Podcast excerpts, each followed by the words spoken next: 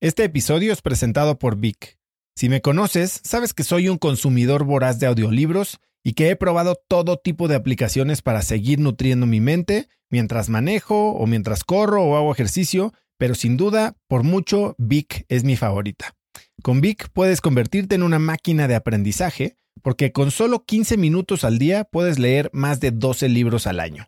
En Vic tienen más de 250 mil títulos y puedes escuchar resúmenes de bestsellers en menos de 15 minutos o libros completos, incluido mi libro Haz lo que importa, así como mis Vic originales como Cómo combatir el síndrome del impostor. Vic, por ser escucha de cracks, te regala 7 días de prueba y después contenido ilimitado por solo 167 pesos al mes en un pago anual de 1.999 pesos al suscribirte a Vic. Simplemente ve a cracks.la diagonal Vic. Vic se escribe B alta E E K.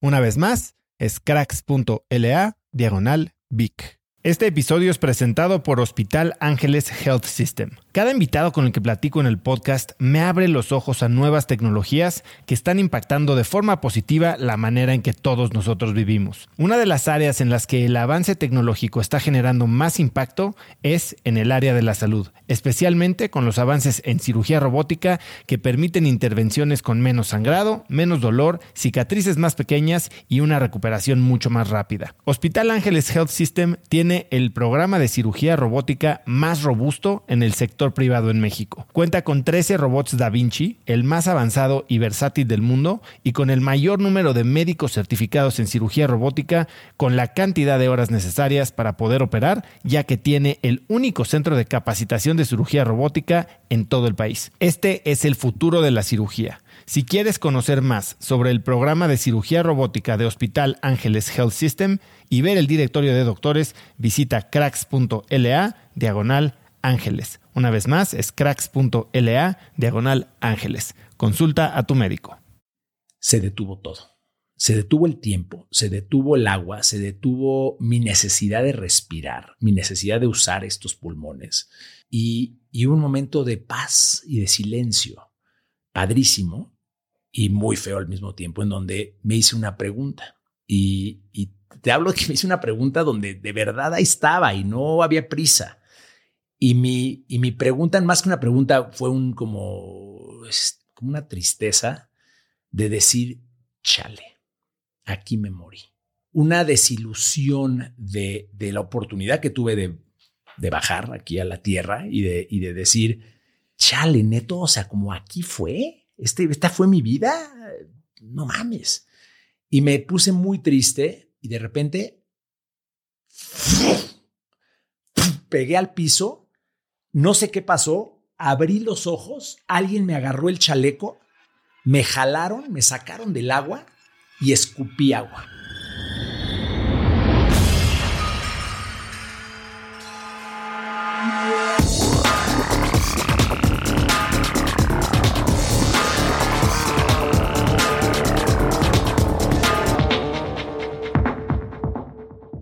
Hola y bienvenidos a un nuevo episodio de Cracks Podcast. Yo soy Usotrava y entrevisto cada semana a las mentes más brillantes para dejarte algo único y práctico que puedas usar en tu vida diaria. Como todas las semanas, te voy a pedir que te suscribas en YouTube, youtube.com diagonal cracks podcast para que puedas ver todos los videos de las entrevistas con las reacciones en vivo de mis invitados y así más gente nos pueda encontrar. Sabes que me encanta hackear y hay que hackear el algoritmo de YouTube y más suscriptores ciertamente nos ayudan muchísimo a llegar a más gente. Hoy tengo como invitado a Billy Robsar. Lo puedes encontrar en Instagram como arroba Billy Robsar, se escribe R-O-B-Z. Billy es fundador de Lemon Studios, un líder en la creación de contenidos para cine y streaming en América Latina. Su primer largometraje, Matando Cabos, fue selección oficial en el Festival de Cine de Sundance en 2005 y su segunda película, Kilómetro 31, se convertiría en la primera película de terror mexicana en más de 20 años.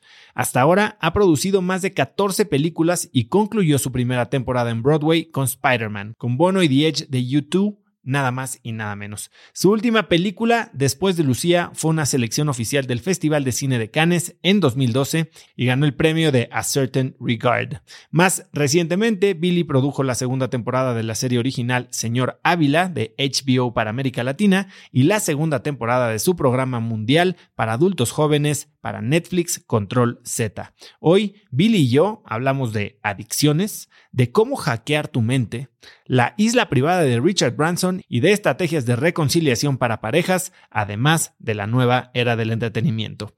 Esta es una entrevista muy muy emotiva en la que Billy comparte muchas cosas de las que nunca ha hablado. Así que espero que disfrutes y aproveches esta gran plática con Billy Robsar.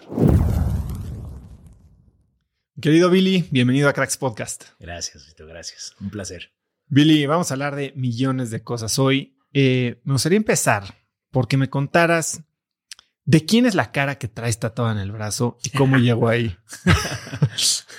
la tenemos que enseñar, ¿no? ¿Está? Esa. Ok, ahí está. ¿Se ve? Este es eh, Mauricio Garcés. Eh, ¿Cómo llega la cara de Mauricio Garcés a tu brazo? todos los tatuajes que tengo significan algo. Unos significan lo que significa el tatuaje y otros significan lo que pasó cuando me hice el tatuaje. Yo estaba eh, en, una, en un momento de mi vida muy, eh, no, quiero decir perdido, pero buscando. Estaba yo en un momento mucha fiesta y, y este tatuaje sucede en un momento donde donde más allá de pensar un tatuaje, porque un tatuaje lo piensas cañón y dices, a ver, este o este, y lo dibujas incluso, ya es con el artista. Y está yo eh, en alguna fiesta, en algún evento, y me marca un cuate mío que en ese entonces era, era dueño de Diesel aquí en México. Y me dice, oye, este, este, había una cosa que se llama Fashion, Fashion Week, no Fashion Week, este, algo de fashion donde cierran Mazarik y ponen eh, como activaciones en todas las tiendas de Mazarik. Y me dijo, me dijo, traigo al tattoo artist más cañón de México, este, va a estar tatuando gratis, te late venirte a echarte un tatuaje. Y le dije, claro, órale, va. Y entonces dije, madres, porque no, no es como que yo... Tú ya tenías tatuajes. Yo ya tenía tatuajes, pero no, no, no en ese momento tenía uno en mente. Entonces dije, voy a hacer una cosa, y esto, yo soy mucho de, monólogo interno, o sea, sí soy un güey que sí habla consigo mismo mucho y sí es de, a ver, hagamos esto, Billy, ya sabes, este, y me contesto y todo el pedo, es muy freaky. Pero, pero entonces agarré y dije, voy a llegar al lugar, voy a, o sea, apagar el cerebro, no pensar en nada, me voy a sentar y en el momento que me siente, lo primero que se me ocurra, me lo voy a tatuar. O sea, fue un tema como de como, y, como decía, a ver, a ver qué pasa. Y lo primero que pensé fue, Mauricio Garcés, ¿y qué quiere decir ese tatuaje? Eh, para mí este tatuaje quiere decir, no pienses las cosas, eh, no planees necesariamente todo en tu vida. Cuando te sientes y cuando de repente, o sea, sigue tu instinto. Creo que tu instinto es algo que, que, que la gente no sigue, no confía en su instinto. Hoy en día, antes no tanto y ahí lo fue trabajando, pero hoy en día mi instinto, mi intuición, eh, y mi intención, que son tres cosas este, de repente muy específicas que tengo en mi, en mi, en mi día a día. Eh, hoy mi, mi instinto lo, lo, lo, lo, sigo muchísimo, confío muchísimo. Eh, cuando la intuición te dice por acá, para mí no es intuición, no es este, una cosa casual, es un mensaje directo de, de, de, tu, de tu higher self, ¿no? de, tu, de tu yo superior, de, de algo que está ahí arriba. Este, no hablo de religión, hablo de un tema espiritual. Este, en donde, en donde sí tengo ya una relación muy directa. Entonces, ese tipo de cosas, pues las tienes que ir trabajando. Yo siempre pienso cuando, cuando en lo que me dedico, ¿no? Que de repente tengo que tomar decisiones muy importantes, muy, eh, cuando importantes, a ver, no estoy, no estoy este, curando cáncer, no estoy salvando el mundo, pero estoy haciendo de repente series, películas, donde te dicen, oye, este, este o este, ¿no? Este, este outfit o este outfit, este actor o esta actriz, o esta, y de repente tienes que, las decisiones que tú tomas, eh, las tomas conforme vas atinándole en la vida. Eh, al principio, pues tienes miedo, no sabes cómo, cómo mover esa arma de poder tomar decisiones y la piensas, titubeas. Pero conforme le vas atinando, de repente dices, órale, este, si hay algo sí, sabemos más de lo que, de lo que creemos que sabemos. Eh, y, no hablo de, información, hablo de, de, eso que alimenta tu intuición. Entonces, pues ese fue uno de los momentos para mí, este tatuaje de, de Garcés, en donde pues dije, cada vez que lo veo, es, no la pienses, vas, dilo, hazlo, eh, confía.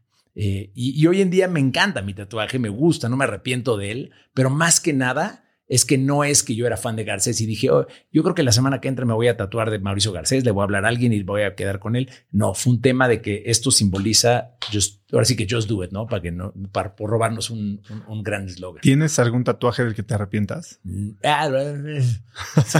O sea, sí, porque, porque mi primer tatuaje fue un tatuaje muy cliché. Fue muy teto, muy la verdad. Este, ¿Cuántos años tenías? Eh, tenía 18 años, cumplí 18 años y es el alambre de púas en el brazo, ¿no? que es así como de eh, tatuajes tetos, y yo sale eso. De barbed wire. Barbed wire, Ajá, el barbed wire, ya sabes. Pero que de, ¿cómo se llama esta? La de, de No, la, de sí. esta... eh, ¿cómo se Pamela? Anderson. De Pamela Anderson. No, fue, fue previo a Pamela Anderson, creo que a, a- a la peli, pero, pero ya hoy ya no existe este tatuaje. Me lo, me lo tapé con un, con un, este, una, un- un- como una banda negra con rojo muy padre que ya tapa ese tatuaje. Este, tengo otro tatuaje que me gusta mucho acá, que es un código de barras. Eh, y ese código de barras es el primer, eh, cuando hice Matando Cabos, que fue mi primer película, eh, hace ya en el 2003, eh, me acuerdo que estaba yo en la distribuidora en Videocine, donde fue la distribuidora de la película, y llegó una caja, varias cajas, pero llegó una caja enfrente de mí y abrí esa caja ahí en la distribuidora y estaban los, estaban los DVDs en ese entonces, los DVDs todavía era el tema, el DVD, y llegaron los DVDs que mandaron para distribuir este y, literal, o sea, no es de que te enteras que aparecieron en, en no, eh, llega a la caja. Saqué el primer DVD en mi, en mi mente y en mi realidad, que es lo que importa en la vida, creo, es ese es el primer DVD de Matando Cabos. Lo volteé, le tomé una foto al código de barras de ese DVD y ese DVD fue el que me tatué, o ese código de barras el que me tatué aquí en el, en el brazo, simbolizando pues, el inicio de mi carrera. Entonces, como que también son, son momentos ¿no? que, que vas inmortalizando. Billy, esta idea de actuar, de no pensar las cosas tanto, ¿viene antes o después de la situación que viviste en Colorado? ¿En Color cuál viví en Colorado? ¿En cuál? No, no estuviste a punto de morirte en Colorado. Ah, órale, sí. Sí hiciste tu research, no mames. Ok, ok, sí. De, después, pero esa situación estuvo muy cañona, muy, muy cañona. ¿De dónde sacaste eso? Qué chingón. Este, bueno, eh, los que nos están viendo, este, les cuento rapidísimo nada más. Este, eh, estaba yo en Colorado, en, en, en Vail, y, y, el esposo de mi mamá, eh, tipo queridísimo que queremos mucho, pero en ese entonces no sé si él no me quería mucho a mí. Este no, nos invitó a, a, hacer este rafting, este andar en estas whitewater rafting. Y el rafting es algo que puede estar padre turísticamente, como ay, qué padre, vamos a hacer rafting, pero hay niveles y están así como en la esquiada también, pues están las montañas y están los Double Black Diamond que pues no, si no le sabes y nos llevaron a una cosa que se llama 5, creo que se llama 5 especial o 5 plus, una cosa así, el, el, el, río. Esto es para profesionales, esto es para gente muy, muy cañona. Entonces nos dan un cursito de tres pesos ahí, así de, no, pues cuando vas bajando, pues levanta las, los pies para que no esté atore. O sea, una tontería de curso, porque asumían que todos éramos unos cracks. y, y, y, yo no, digo, sé nadar, este, muy bien, sé, sé remar, pero fuera de eso, pues no. Y ahí vamos, tra, tra, tra. Y de repente, pues yo, en la parte de atrás, unos acá, el, el, el, guía diciéndonos qué onda. Y de repente viene una bajada durísima, un, unas, unas rocas. Eh, el punto es que no te puedo decir exactamente cómo sucedió, pero hubo un momento que la balsa estaba completamente vertical.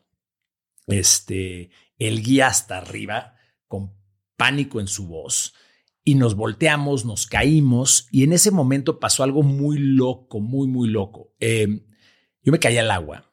Tienes chaleco, salvavidas, pero me caí al agua y, y no volví a salir.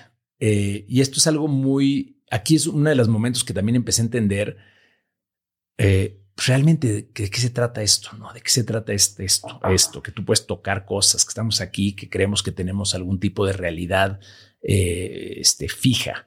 Eh, el tiempo, que el tiempo es fijo, que el tiempo es lo que es. Eh, no volví a salir, empecé a dar vueltas y vueltas y yo nada más veía negro y veía negro y veía negro. Y de repente hubo un momento demasiado loco, demasiado loco que lo recuerdo ahorita y, sí me lleva a, a, a neto así pasó y te lo digo, así pasó. Se detuvo todo. Se detuvo el tiempo, se detuvo el agua, se detuvo mi necesidad de respirar, mi necesidad de usar estos pulmones.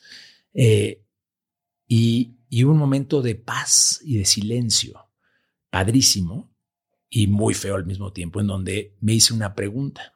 Y, te hablo de que me hice una pregunta donde de verdad ahí estaba y no había prisa. Y mi, y mi pregunta, más que una pregunta, fue un como, como un, como una tristeza de decir, chale, aquí me morí.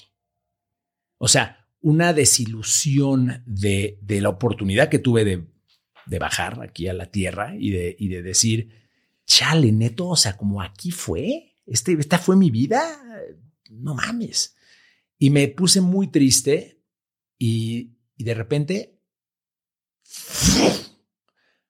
pegué al piso, no sé qué pasó, abrí los ojos, alguien me agarró el chaleco, me jalaron, me sacaron del agua y escupí agua. Y me explicaron después lo que pasó. Eh, no a nivel esotérico, este, místico. Eh, místico, sino a nivel físico, lo que pasa en estas caídas es que las, los rápidos tienen una turbulencia tremenda, pero debajo de la turbulencia hay aguas calmas. No, la turbulencia no ocupa el piso a la superficie, ocupa tres cuartas partes, más o menos. Y una cuarta parte, la de hasta abajo, es completa paz y completa tranquilidad. Y, y no es que está en paz, sino es que no está en turbulencia. Eso es una corriente que va por abajo de la turbulencia, que lo que tú tienes que hacer, si sabes hacer esto y has hecho este tipo de cosas, es que te tienes que hacer bolita y tienes que confiar en que te vas a hundir y, y, si, tu meta no es ir para arriba, porque no hay arriba en una turbulencia. No hay arriba. Entonces, olvídate de arriba.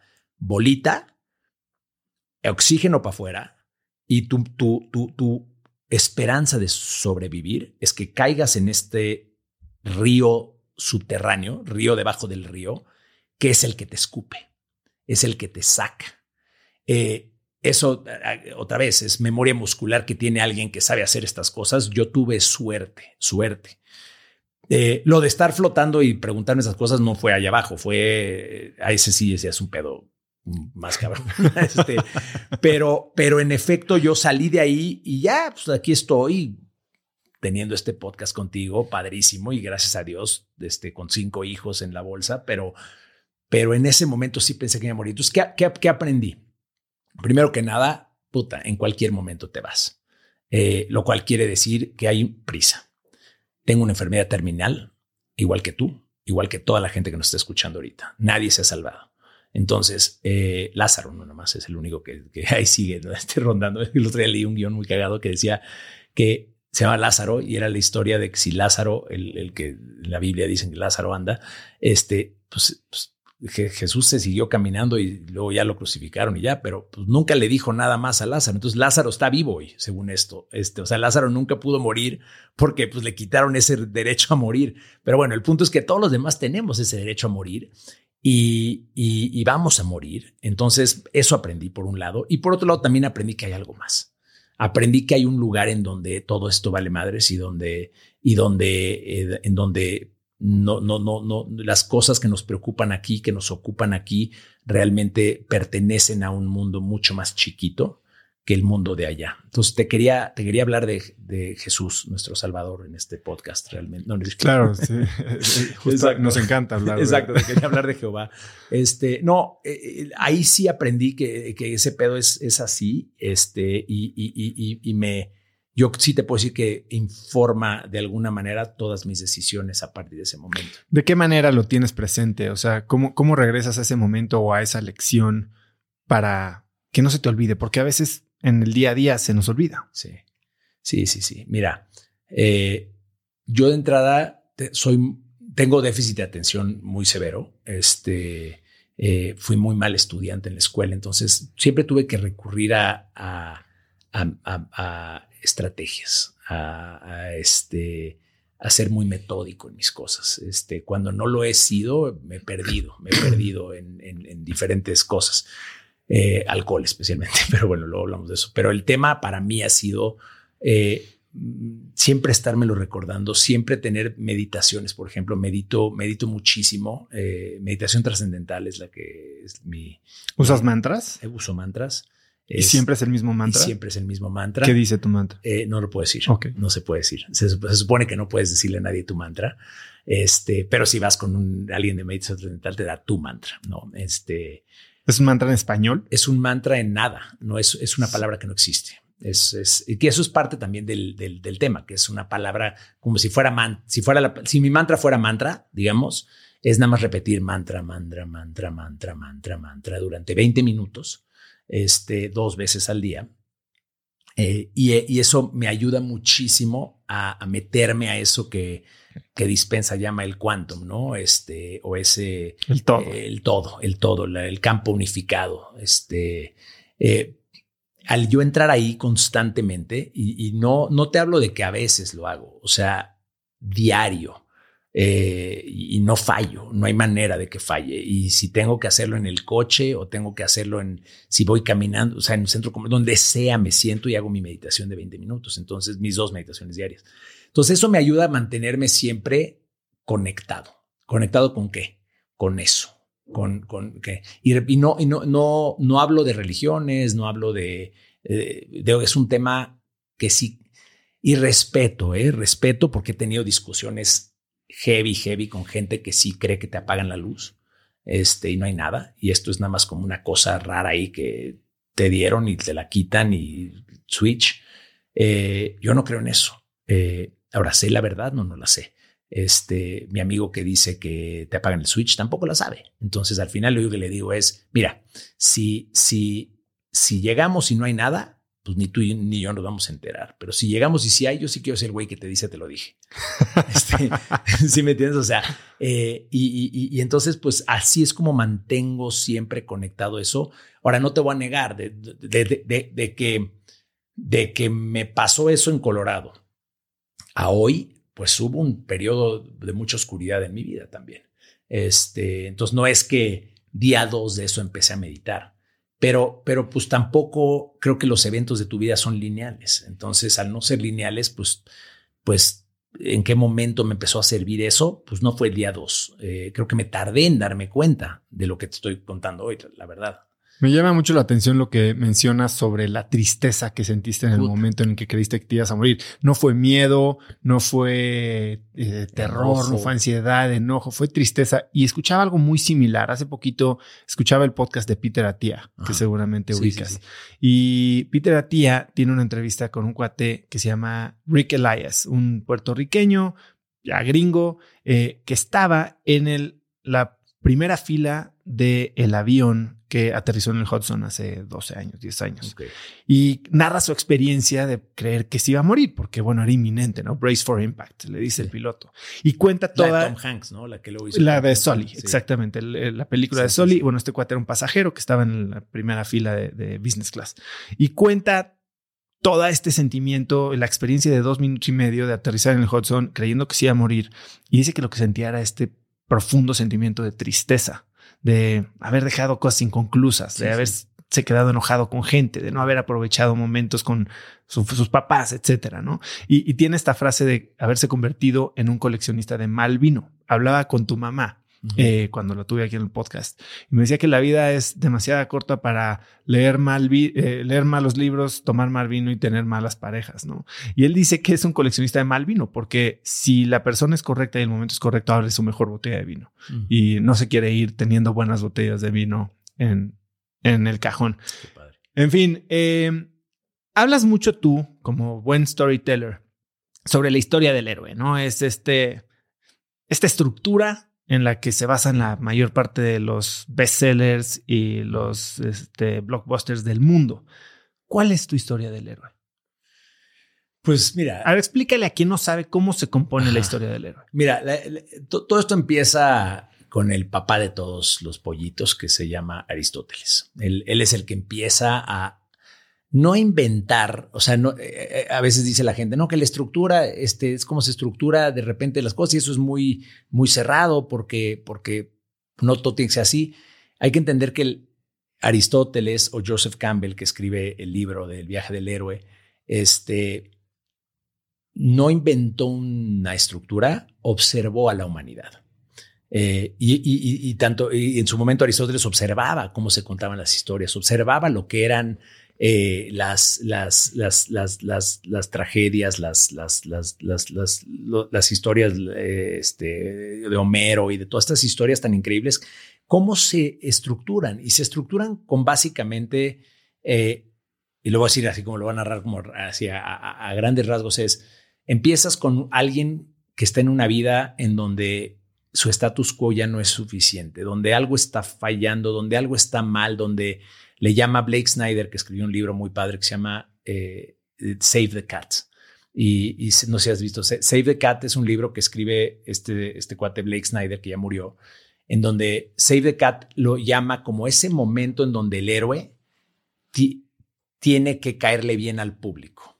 Y Save the Cat quiere decir, pues, qué mejor manera de caerle bien al público que salvando un gato de un, de un árbol. Entonces la metáfora es, este, tienes que tener tu momento de save the cat en tu historia. Pero Blake lo divide en 15 pasos, que es un poquito a veces más fácil de entender que el viaje del héroe, que es muy parecido, todos son idénticos, pero lo va a narrar en, un poquito en el Save the Cat, la estructura para, para entenderlo. Es, empiezas con un momento donde stasis equals death, o sea, si te quedas donde estás, mueres. Y, y, el, y el personaje no sabe eso necesariamente, pero añora con algo más. Eh, lo hemos visto en, Luke Skywalker viendo eh, al espacio, diciendo, puta, yo sé que yo merezco más, tengo más que aportar.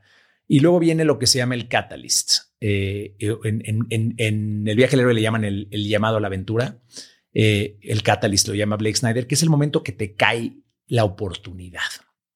Todo ser humano, por lo menos en las buenas historias, tiene que rechazar esa oportunidad primero. No puede, no, tú nunca vas a ver una película donde alguien dice, ah, está la chinga mi vida, y de repente le dicen, y, este, te ganaste un viaje a tal lugar, y dice, ah, huevo, vámonos. Porque eso no es humano. Nosotros tenemos inseguridades, tenemos miedos, y lo que va a pasar es que vas a rechazar ese, ese catalyst. Y es bien bonito ese momento, porque dices, eh, oye, te, te, ganaste un viaje, tal, los que, y es de, no, no, no, no es para mí, este, yo sé que tengo que hacer algo con mi vida, pero, pero, pero pues esto no es para mí. Y entra una etapa que se llama el debate. Y el debate es eh, en donde dices, no soy suficientemente inteligente, no soy fuerte, eh, ¿qué, va, qué, voy a hacer con mi, con mi mamá que, que, está sola? Y te pones todos los, todos los peros de, de, ese, de esa oportunidad que la vida te, te, te tocó la puerta y te dio. Y luego viene, eh, ya que pasas el debate, algo te va a hacer decir, no, pero ¿sabes qué? Sí, sí lo voy a hacer. Sí me voy a subir al avión. Sí, me sí voy a tomar este, eh, el, el, camino que me están ofreciendo. Y eso se llama el, eh, Blake le llama el break into two. O sea, el break al dos se refiere a la entrada al segundo acto. Todas las historias son tres actos. Es aceptar la aventura. Eh, el segundo acto es la aceptación de esa aventura, el segundo acto de tu historia. El primer acto es todo está mal, no sé qué, te pasa algo, no sé si pueda, no sé si puedo aceptar esta aventura. Pero cuando entras al segundo acto y es una decisión de decir, ¿sabes qué? Sí me subo. Y en ese momento entras al segundo acto y viene una parte que Blake le llama el fun and games que es, eh, dice, es todo lo que sale en el tráiler de la película. Es, es, ese primera, ese momento donde si es una romantic comedy es, pues salen en los dates, van a la feria, este, se embarran, se avientan palomitas, se embarran este crema de cacahuate. O sea, es como todos esos momentitos de, ay, qué padre, qué padre, qué padre, qué padre, hasta el midpoint que le llaman el midpoint o el point of no return. O sea, este es el momento en donde el personaje le cuesta más trabajo este, seguir adelante que regresar. O sea, ya no hay de otra, ya no puedes, si tú tienes una película, una romántica, sería el momento donde se dan un beso.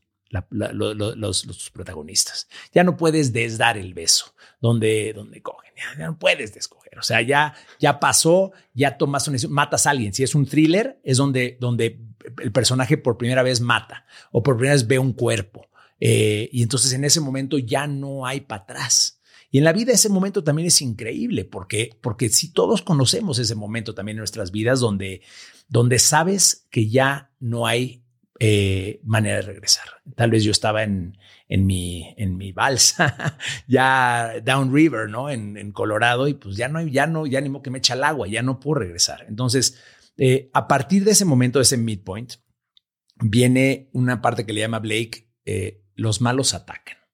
Bad guys closing, le dice. Y es donde todas las cosas que temías de tu primer acto se vuelven reales.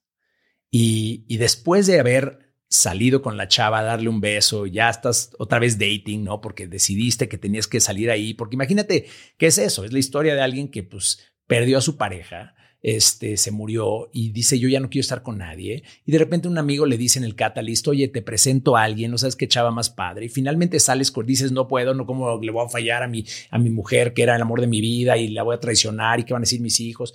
Todo eso que sucede en el debate, que después dices, ahora le vas, algo con ella, pasa el tiempo, fun and games, de ahí le das el beso.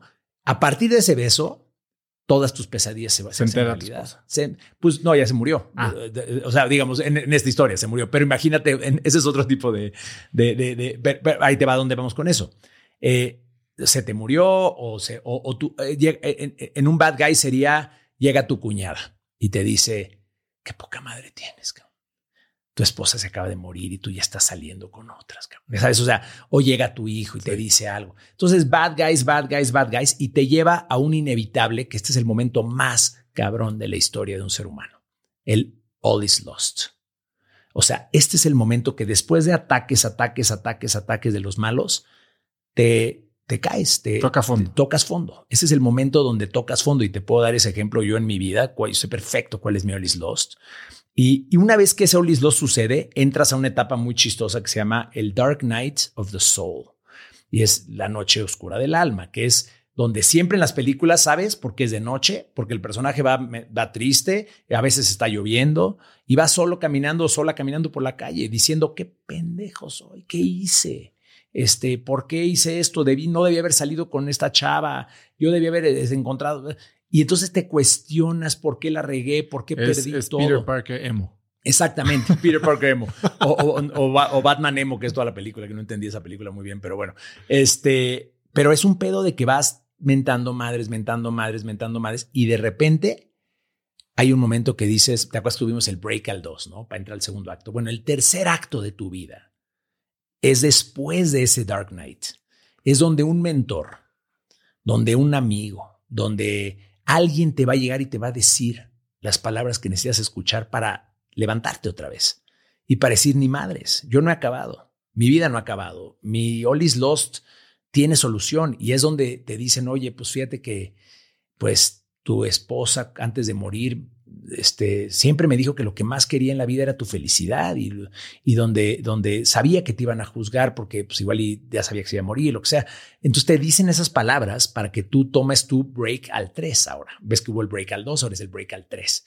Y el break al 3 es increíble porque es el tercer acto de tu vida. Es el momento en donde donde vas a pasar por juntar a todo tu equipo, a juntar a la gente que necesitas para la misión final, donde va el personaje a correr al aeropuerto, a parar en ese avión para que no se suba el avión y se vaya la chava con la que tal, y donde finalmente la va a encontrar y le va a decir te amo y yo sé que nuestra vida está empezando hoy y ta, ta, Y es ese final de comedia romántica o de lo que quieras o, de, puede ser también de un thriller, de todos tienen su, su versión de esto, pero es dentro de los mismos beats y ahí, es ahí está la historia, ahí está el full circle. Cuando te, te pregunten cuál es la diferencia entre, entre una anécdota y una historia, es que la historia tiene que tener algo de transformación, tiene que haber un elemento de transformación. Nadie quiere ir a ver una película o, una, o leer un libro o, o, nada donde alguien simplemente pasa la vida. Y ah, pues ahí va, y ahí va, ahí va, ahí va, ahí va, y como ves que ya fue. Eh, lo que la gente quiere es ver a alguien que cambió. ¿Y por qué? Aristóteles decía, nosotros vamos a, ver a la gente, a ver historias para tener nuestra, él, le llamaba una purga, un purge, una, una catarsis también. Es como eh, tenemos que, que, nosotros vivir a través de otros personajes y sentir que cuando nosotros vemos cómo a través de salvar Nakatomi Tower, John McClane logró recuperar a su esposa, porque de eso se trata Die Hard. No se trata de un cuate que, sal, que vence terroristas, se trata de un cuate que recupera a su mujer. Y nosotros vemos esa película y conecta, no porque, oye, si algún día tengo que rescatar uh, rehenes de terroristas me va a servir. No, si algún día me pierdo a mi familia, yo voy a poder recuperarla porque John McClane pudo recuperarla. Y esto es a nivel inconsciente, o sea, no, no es algo que bien bonito, porque a mí yo estoy en el negocio de la inconsciente, de lo, del inconsciente, de la parte de abajo del iceberg, de, ese, de, esa, de esa ilustración muy divertida, ¿no? O sea, Ahí es donde nosotros jugamos. Nosotros me refiero a los que contamos historias, es contamos, eh, le hablamos a eso, no, no a esto. Esto tiene su cosa, pero a esto es lo más rico del mundo. Y ahí está el quantum, ahí está todo ese pedo. Ahí es donde puedes llegar. Billy, hoy te vemos a ti. Sí. Y tienes cinco hijos, una de las productoras de contenido más exitosas del país, si no es que de Latinoamérica, películas, series, Emmys, premios. Vienes de sin duda alguna, la familia más poderosa en el mundo del entretenimiento en el último siglo en América Latina. Pues ya la tenías armada, ¿no? Podría parecer eso. Sí. Y siempre fue así, siempre fue perfecto. ¿Cuál es tu camino del héroe? Pues mira, eh, precisamente esa cosa, esa, eh, ¿cómo te diré? Hay una presión también de que, oye, ¿qué vas a hacer que sea, no digo más grande, porque difícilmente, eh, pero, pues, ¿qué va a ser tuyo? ¿Qué, es lo con lo que tú te vas a ir? Entonces, de entrada, para mí la televisión no era opción. Yo, yo no quería hacer televisión. Yo realmente no hice televisión nunca, porque esto ya no es televisión. Digamos, este, series para plataformas son películas de 10 horas. nunca, nunca entré a ese mundo, nunca entré a la estructura donde yo iba. Oye, pues, y nada en contra, nada en contra de las telenovelas, nada en contra de ese, de, ese, de ese, entretenimiento que, que, si bien en algún momento nos posicionó a nivel mundial, este, a México, ¿no? Este, luego los pinches turcos nos rebasaron por la derecha, pero... Y los coreanos. Y los coreanos, sí, pero, pero en algún momento, o sea, ¿quién no veía al Chavo del Ocho? ¿Quién no veía Siempre en Domingo? ¿Quién no veía esos, esos programas? Y, y, y esa era la verdad, ¿no? Este, que existía en el mundo. Yo siempre quise contar historias desde otro lugar, eh, yo forjé un camino con un Matando Cabos, por ejemplo, pues que no lo hice ahí, eh, no, no, se hizo de alguna manera en Televisa. Ahora, eh, no te voy a negar que uno de mis mentores más importantes en la vida y uno de mis, de las personas a quien yo pondría en el shortlist cuando yo me vaya de, güey, estos, estos, estos, por favor, consígueles buena mesa porque si me hicieron el paro, este es Emilio Azcárraga. O sea, él, él para mí, Emilio Ollán, este, eh, para mí es una persona que siempre ha estado ahí conmigo eh, y no desde un lugar de, bota, llegó el sobrino a pedir algo, desde un lugar de que él es fan de lo que yo hago. Yo, los, yo sé que él es fan de lo que yo hago, desde Matando Cabos. Matando Cabos fue la primera vez y yo Matando Cabos yo la tenía en Sony, la íbamos a distribuir en Sony. Le había gustado en ese entonces a, a, Philip Alexander, que ahora sigue siendo el, el, el director de Sony Pictures en México, es un tipazo. Y, no me acuerdo dónde estábamos. Eh, estaba yo con Emilio y le platiqué, le piché matando cabos. Eh, y me dijo, ¿quién te la está distribuyendo? Y le dije, y yo no quería ir a tocar su puerta originalmente porque yo quería precisamente eso, es hacer mi propio camino. Y por eso fui a Sony, que no me conocían de nada, y toqué una puerta y me abrieron y les di un guion y me dijeron, nos late, está padrísimo el guion. Y, Emilio me dijo, ¿quién te está distribuyendo? Le dije, Sony. Este, ahora sí que pues, no, no, no, no necesito nada, estoy bien. Y me dijo, no, no, no, ni madres. Me dijo, tienes que conocer a Eki, Eki Bondam, es entonces el director general de Videocine. Y, me, y Emilio me armó un, literalmente así de, a ver, ¿qué día tal? A ver, Eki, estoy aquí con Billy, no sé qué tal, quiero que lo conozcas, trae un proyecto muy interesante. Me fui, me senté con Eki en un sushi ahí en la, en la Roma, este, el Samurai, creo que se llamaba una cosa, y no sé si este, aguas con mi ADD, ¿eh? porque de repente me puedo ir a hablar de los mejores sushis del mundo, me tienes que regresar. este, y, y me senté con Eki, conecté con él increíble, me encantó su visión, le encantó el guion, me citaba partes del guion, me decía, es que no, es que mascarita, es que no sé qué, y cuando pasa esto. Y me enamoré de Eki y, y, y le dije, me dijo, ¿y por qué?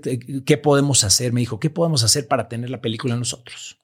Y le dije, pues nada, pues, digo, pues, que me digas qué, qué, qué, ofreces. Y ofreció más al final del día. Ofreció, ofreció mejores condiciones, todo. Eh, y, ahí fue mi entrada realmente a Televisa. Este, fue a través de, de, un proyecto que pues de alguna manera ya estaba ahí, que era el inicio de mi carrera, y de una cuestión muy honesta de un Emilio que fue fan del pitch, fue fan de la historia que le conté. Ahora, para llegar ahí, pues tuviste un, parece que has tenido mil vidas, ¿no? O sea, has tenido empresas de suplementos alimenticios sí, sí, y sí. multinivel y has, y has, hecho millones de cosas. Y hablabas de que tú tienes muy claro el momento en el que tocaste fondo. Sí.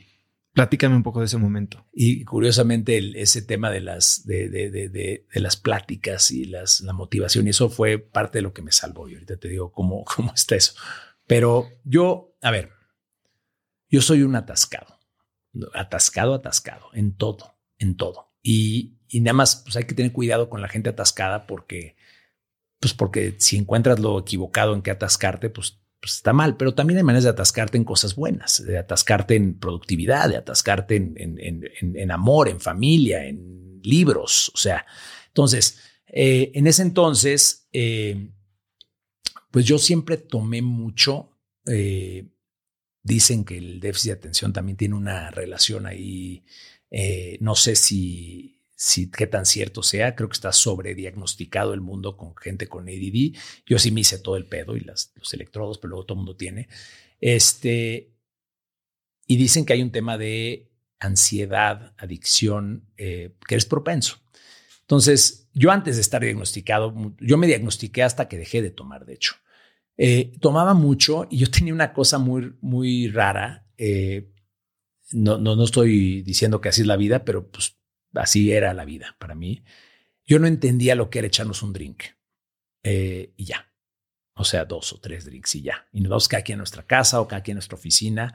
Para mí, cuando nos sentamos a tomar es para volarnos. O sea, para, sí, para, para ponernos un pedo bien. Y, yo no entendía lo otro. Y yo, si yo me iba al contramar en viernes, olvídate que yo regresaba a, a mi oficina.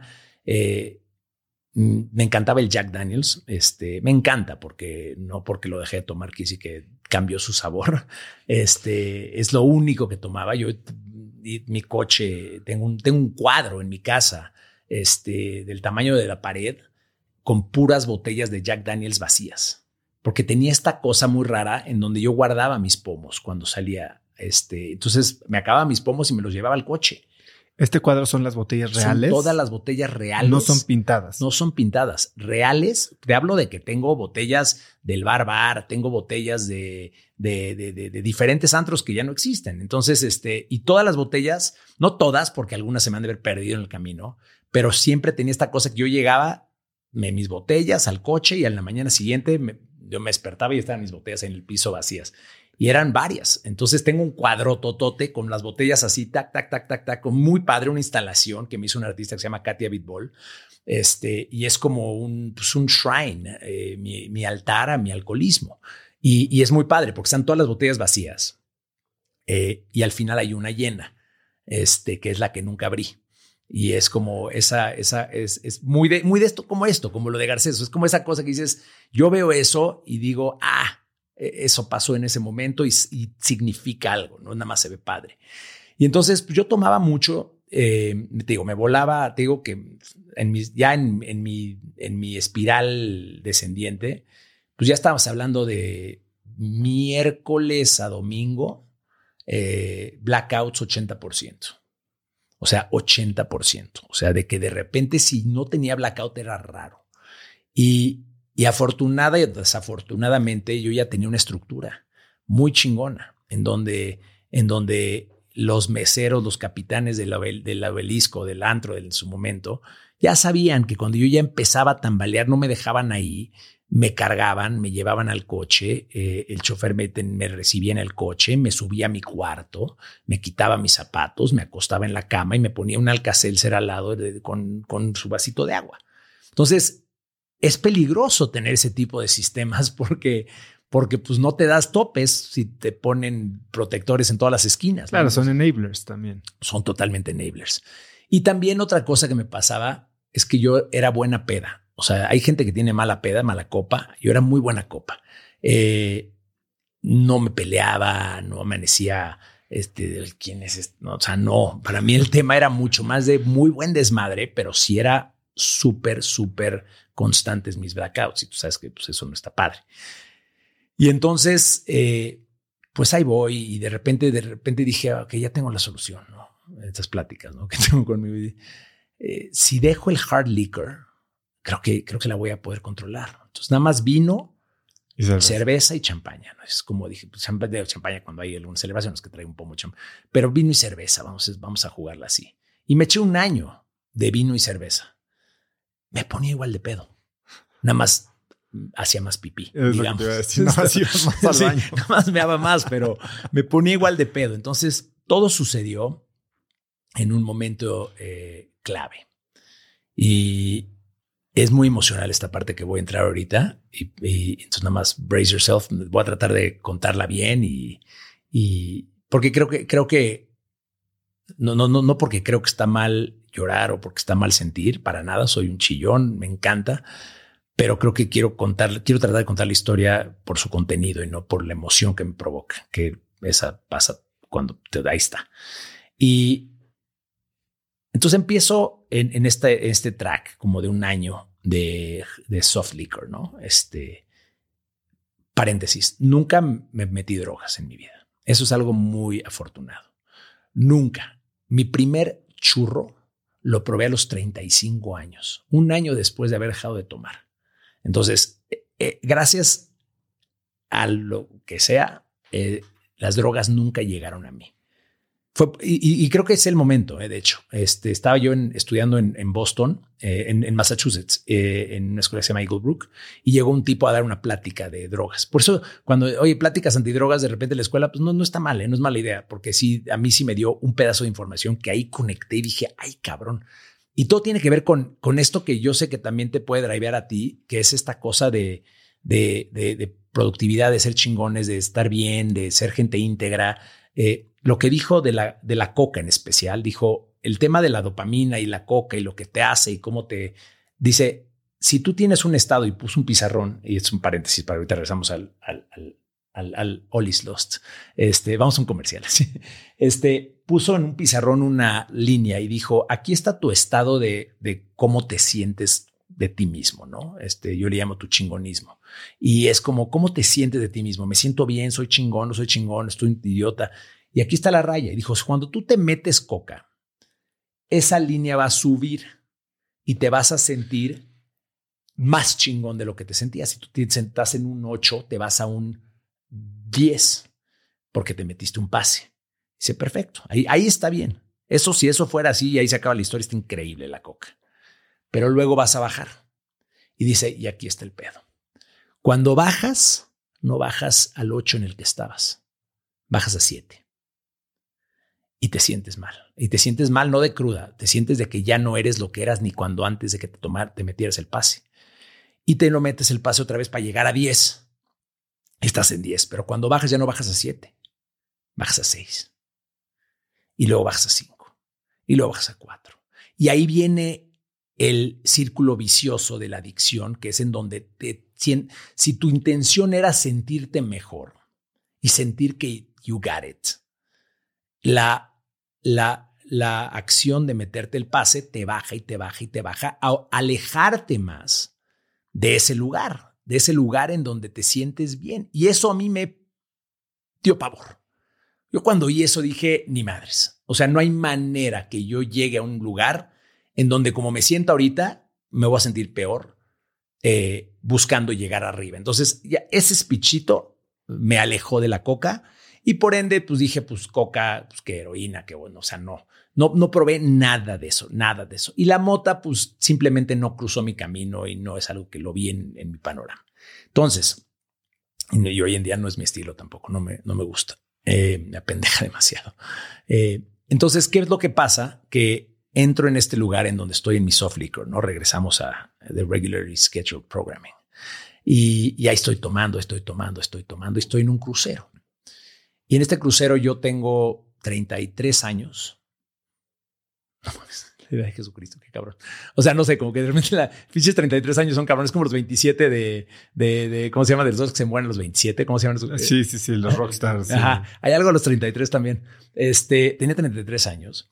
Mi hijo, eh, el, el mayor, Max, tenía 10 y mi hija tenía 7 y estaban conmigo yo voy a cruceros muchísimo, mi familia es muy grande. Entonces, mi abuela un día determinó que lo más inteligente es cruceros y chingue su madre, camarotes y nos vemos para comer, desayunar y cenar y cada quien hace lo que quiere en el día.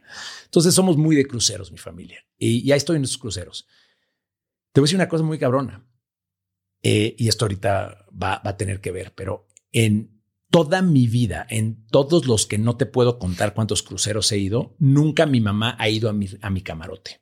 Mi mamá nunca ha ido a mi camarote, porque es algo que te lleva al suyo y está en el suyo y nos vemos en donde nos tenemos que ver, pero así de, oye, este, ¿qué onda? Y entra, nunca.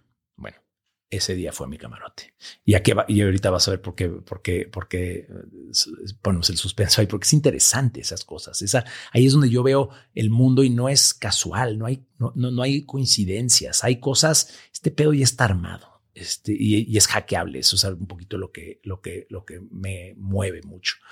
Eh, empiezo a tomar eh, ese día. Era un, fue un 26 de diciembre. Eh, y empiezo a tomar, empiezo a tomar, empiezo a tomar vino tinto. Vino, pero, pero, señor vino tinto, o sea, copas de vino tinto llenas y fondos. Pa, pa. Y en los camarotes pues, los cruceros son muy chicos y, y pues siempre se turnaban mis hijos uno y uno. Un día le tocaba una noche a mi hijo y una noche a mi hija dormir conmigo. Y, y entonces empiezo a tomar, empiezo a tomar, estoy en el casino echando desmadre, tal, tal, no sé qué. Lo siguiente que recuerdo es mi cara en el piso frío de la parte del área del crew, del crucero, que, que, que, pues siempre está como el afuera donde están todos. Y luego está el área del crew donde ahora sí que los que han ido saben y los que no pues donde baila DiCaprio con Rose no este, este eh, y, y, estoy ahí tirado pero tirado te me acuerdo del me acuerdo muy o sea de no acordarte te acuerdas de ciertas cositas muy cabrón este pedo con las películas cuando ves que de repente es de blackout y de repente ves tantito y luego blackout y luego ves tantito así es el pedo. Mi cara en el en el piso y luego negro y luego regreso y veo estos tipos como filipinos ahí, este, de seguridad, diciéndome, What's your room? What's your room? Y yo veo, yo no, esto no jala. O sea, yo no tengo idea cómo usar esto, la boca, no tengo idea cómo formular palabras. no sé ni qué le pude haber dicho. What's your room? De repente por algo que ya no estuve yo ahí, como decimos en guion, en off, este, encontraron mi cuarto, encontraron mi número de cuarto y, me acostaron en, en, la cama. Y esto es muy hijo de puta de ellos, la neta, y muy, muy peligroso también de ellos. Entras a un cuarto, traes un güey bulto y ves un niño de 10 años ahí acostado. Eh, no acuestas al bulto al lado pues estos pendejos me acostaron ahí al lado. O pendejos en su momento, pero hoy les doy las gracias. Y si los veo, los abrazo. Eh, en ese momento yo empiezo a vomitar. Yo no me di cuenta que estaba mi hijo ahí. Diez años. Empiezo a vomitar. Onda, si esta es la cama, mi hijo estaba acá, yo estaba acá. Y es cabrón como en el nivel de alcohol en el que estaba, tengo tan claros los momentos. O sea, muy cabrón. Y empiezo a vomitar, y empiezo a vomitar y en el ¿Al piso, Al piso, al piso. Y vomitar vino tinto, que pues, parece que estás vomitando sangre. O sea, es como pues, rojo. Y lo que siguiente que me acuerdo es que mi hijo está al lado de mí, eh, sobándome el brazo, diciéndome todo va a estar bien, papi. Y esta es la parte donde, donde tengo que mantener un poquito nada más la historia bien, porque ese momento de todo va a estar bien, papi. Eh, cambió todo, decidí todo, me, me, me llevó a un lugar y, hago otro paréntesis importante. Yo tengo un papá con un problema de alcohol también. Y, y, mi papá luchó mucho con eso. Y hoy mi papá y yo, y esto nunca lo he hablado públicamente en mi vida, este, Pues porque no es mío, es de mi papá, esta historia. Pero creo que es importante nada más que hasta si él escucha esto, entienda esto, porque tal vez tampoco se lo he dicho a él. Eh, mi papá y yo perdimos ese vínculo de papá-hijo porque él pues estuvo en este alcohol en el que yo estaba también. Y, y yo me puse otra vez en, el mundo un poquito analítico pensar, eh, yo no sé cuál peda fue en la que yo dije, no lo veo como mi papá. No sé cuál plantón, cuál peda, cuál... Digo, hay, cosas que tal vez igual no debería tampoco, tampoco llevarlo ahí por, por, privacidad a él también. Pero yo no sé cuál fue la situación, oso, que yo dije, ya no. Y dije, en la madre, esta fue la primera vez que mi hijo me ve pedo. Mi hijo nunca me había visto pedo porque mi infraestructura enabling me protegía. Y yo me despertaba eh, los viernes, pero los sábados que me tocaban mis hijos. Estoy divorciado en ese entonces.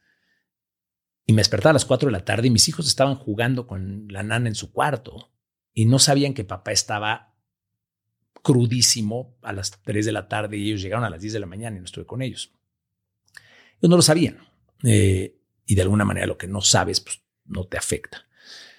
Y dije, yo no sé qué peda fue. Esta fue mi decisión ahí, ¿eh? Ahí, entre ahí y las 11, 12 del, día del día siguiente. Ya 27 de diciembre. Eh, yo no sé qué día, qué peda, qué momento dije, ese señor ya no lo estoy viendo como, ya no es mi papá. Y dije, ¿qué, qué, qué sí puedo controlar? O sea, porque imagínate encontrar ese día, ¿no? Y decir, ok, putas, fuera la, la, vez 30. Ah, pues perfecto, pues me chingo 29 ya, no me da 30. Dije, lo único que puedo controlar es que no haya una segunda ocasión que me vean así. O sea, ya fue la primera. No sé cuándo perdí yo a mi papá, pero yo no estaba dispuesto a perder a mis hijos. Esa es la parte.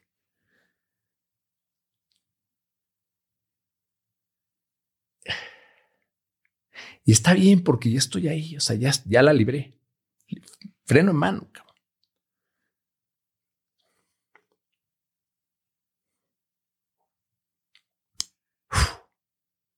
No iba a haber una segunda.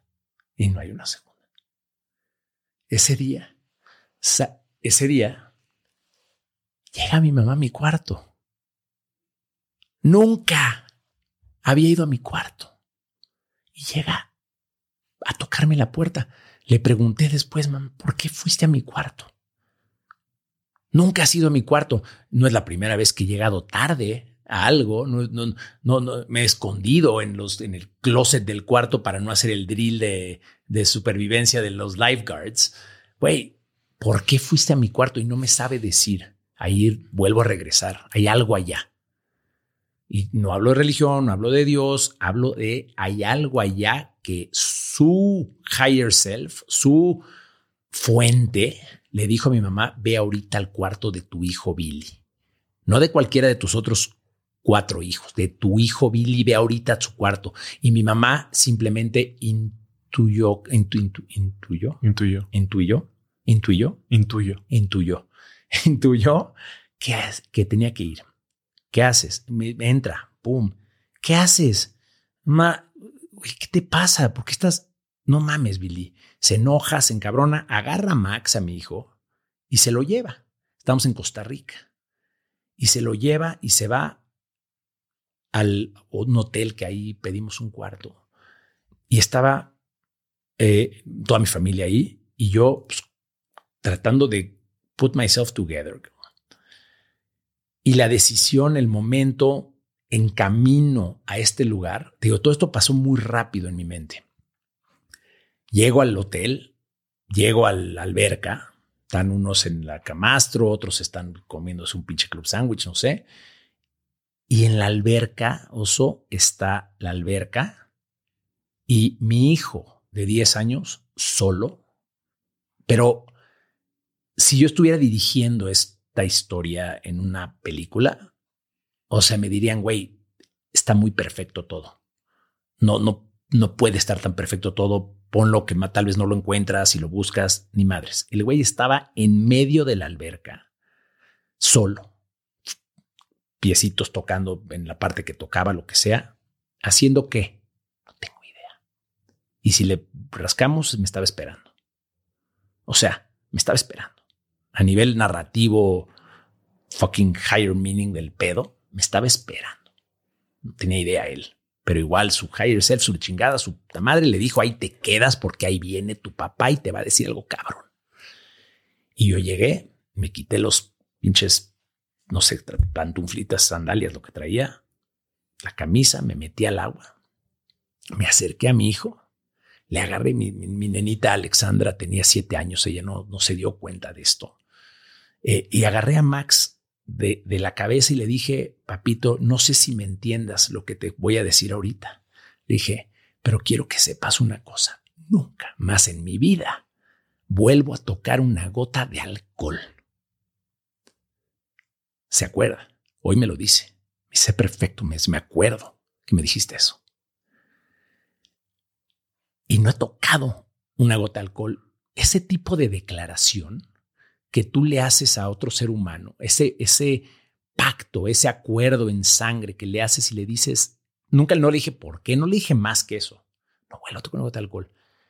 Para esto, esa noche, era 27, era 28 ese día. La, mañana era 28, 27 era el otro. 28 era 28 de diciembre, que muchos se burlan del Día de los, Inocentes, que no tiene nada que ver.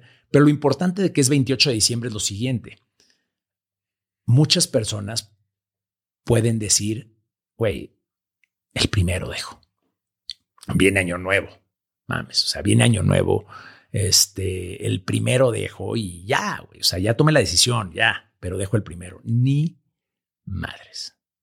Cuando tomas una decisión así, no hay año nuevo.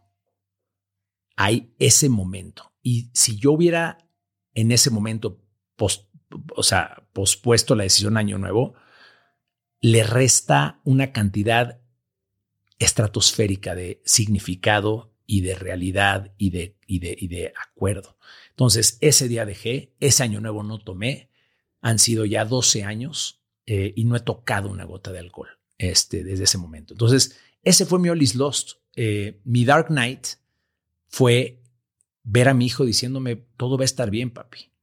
Y ver eh, a mi mamá llegar a decirme qué te pasa, llevarse a mi hijo y ver y caminar y estar en ese taxi rumbo al hotel y decir, no puedo llegar a donde yo llegué, no puedo perder a mi hijo, no puedo permitir que mi hijo me vuelva. Y cuando digo mi hijo, lo digo con toda la intención, mis hijos, ¿no? Pero en ese entonces fue Max, gracias a Dios también, que cargó ese golpe eh, que hoy, eh, pues es lo que más me define en el mundo, es mi no tomo. Lo, lo digo con orgullo, lo amo no tomar. Me dio tantas cosas, me dio a mi esposa de hoy, que es el amor de mi vida. Si, si bien mi primera esposa es mi mejor amiga, es, la, es, madrina de, mi, de uno de mis hijos, fue testigo en mi boda con Claudia, o sea, este, ¿qué te puedo decir de Fernanda Gamboa, lo que es para mí?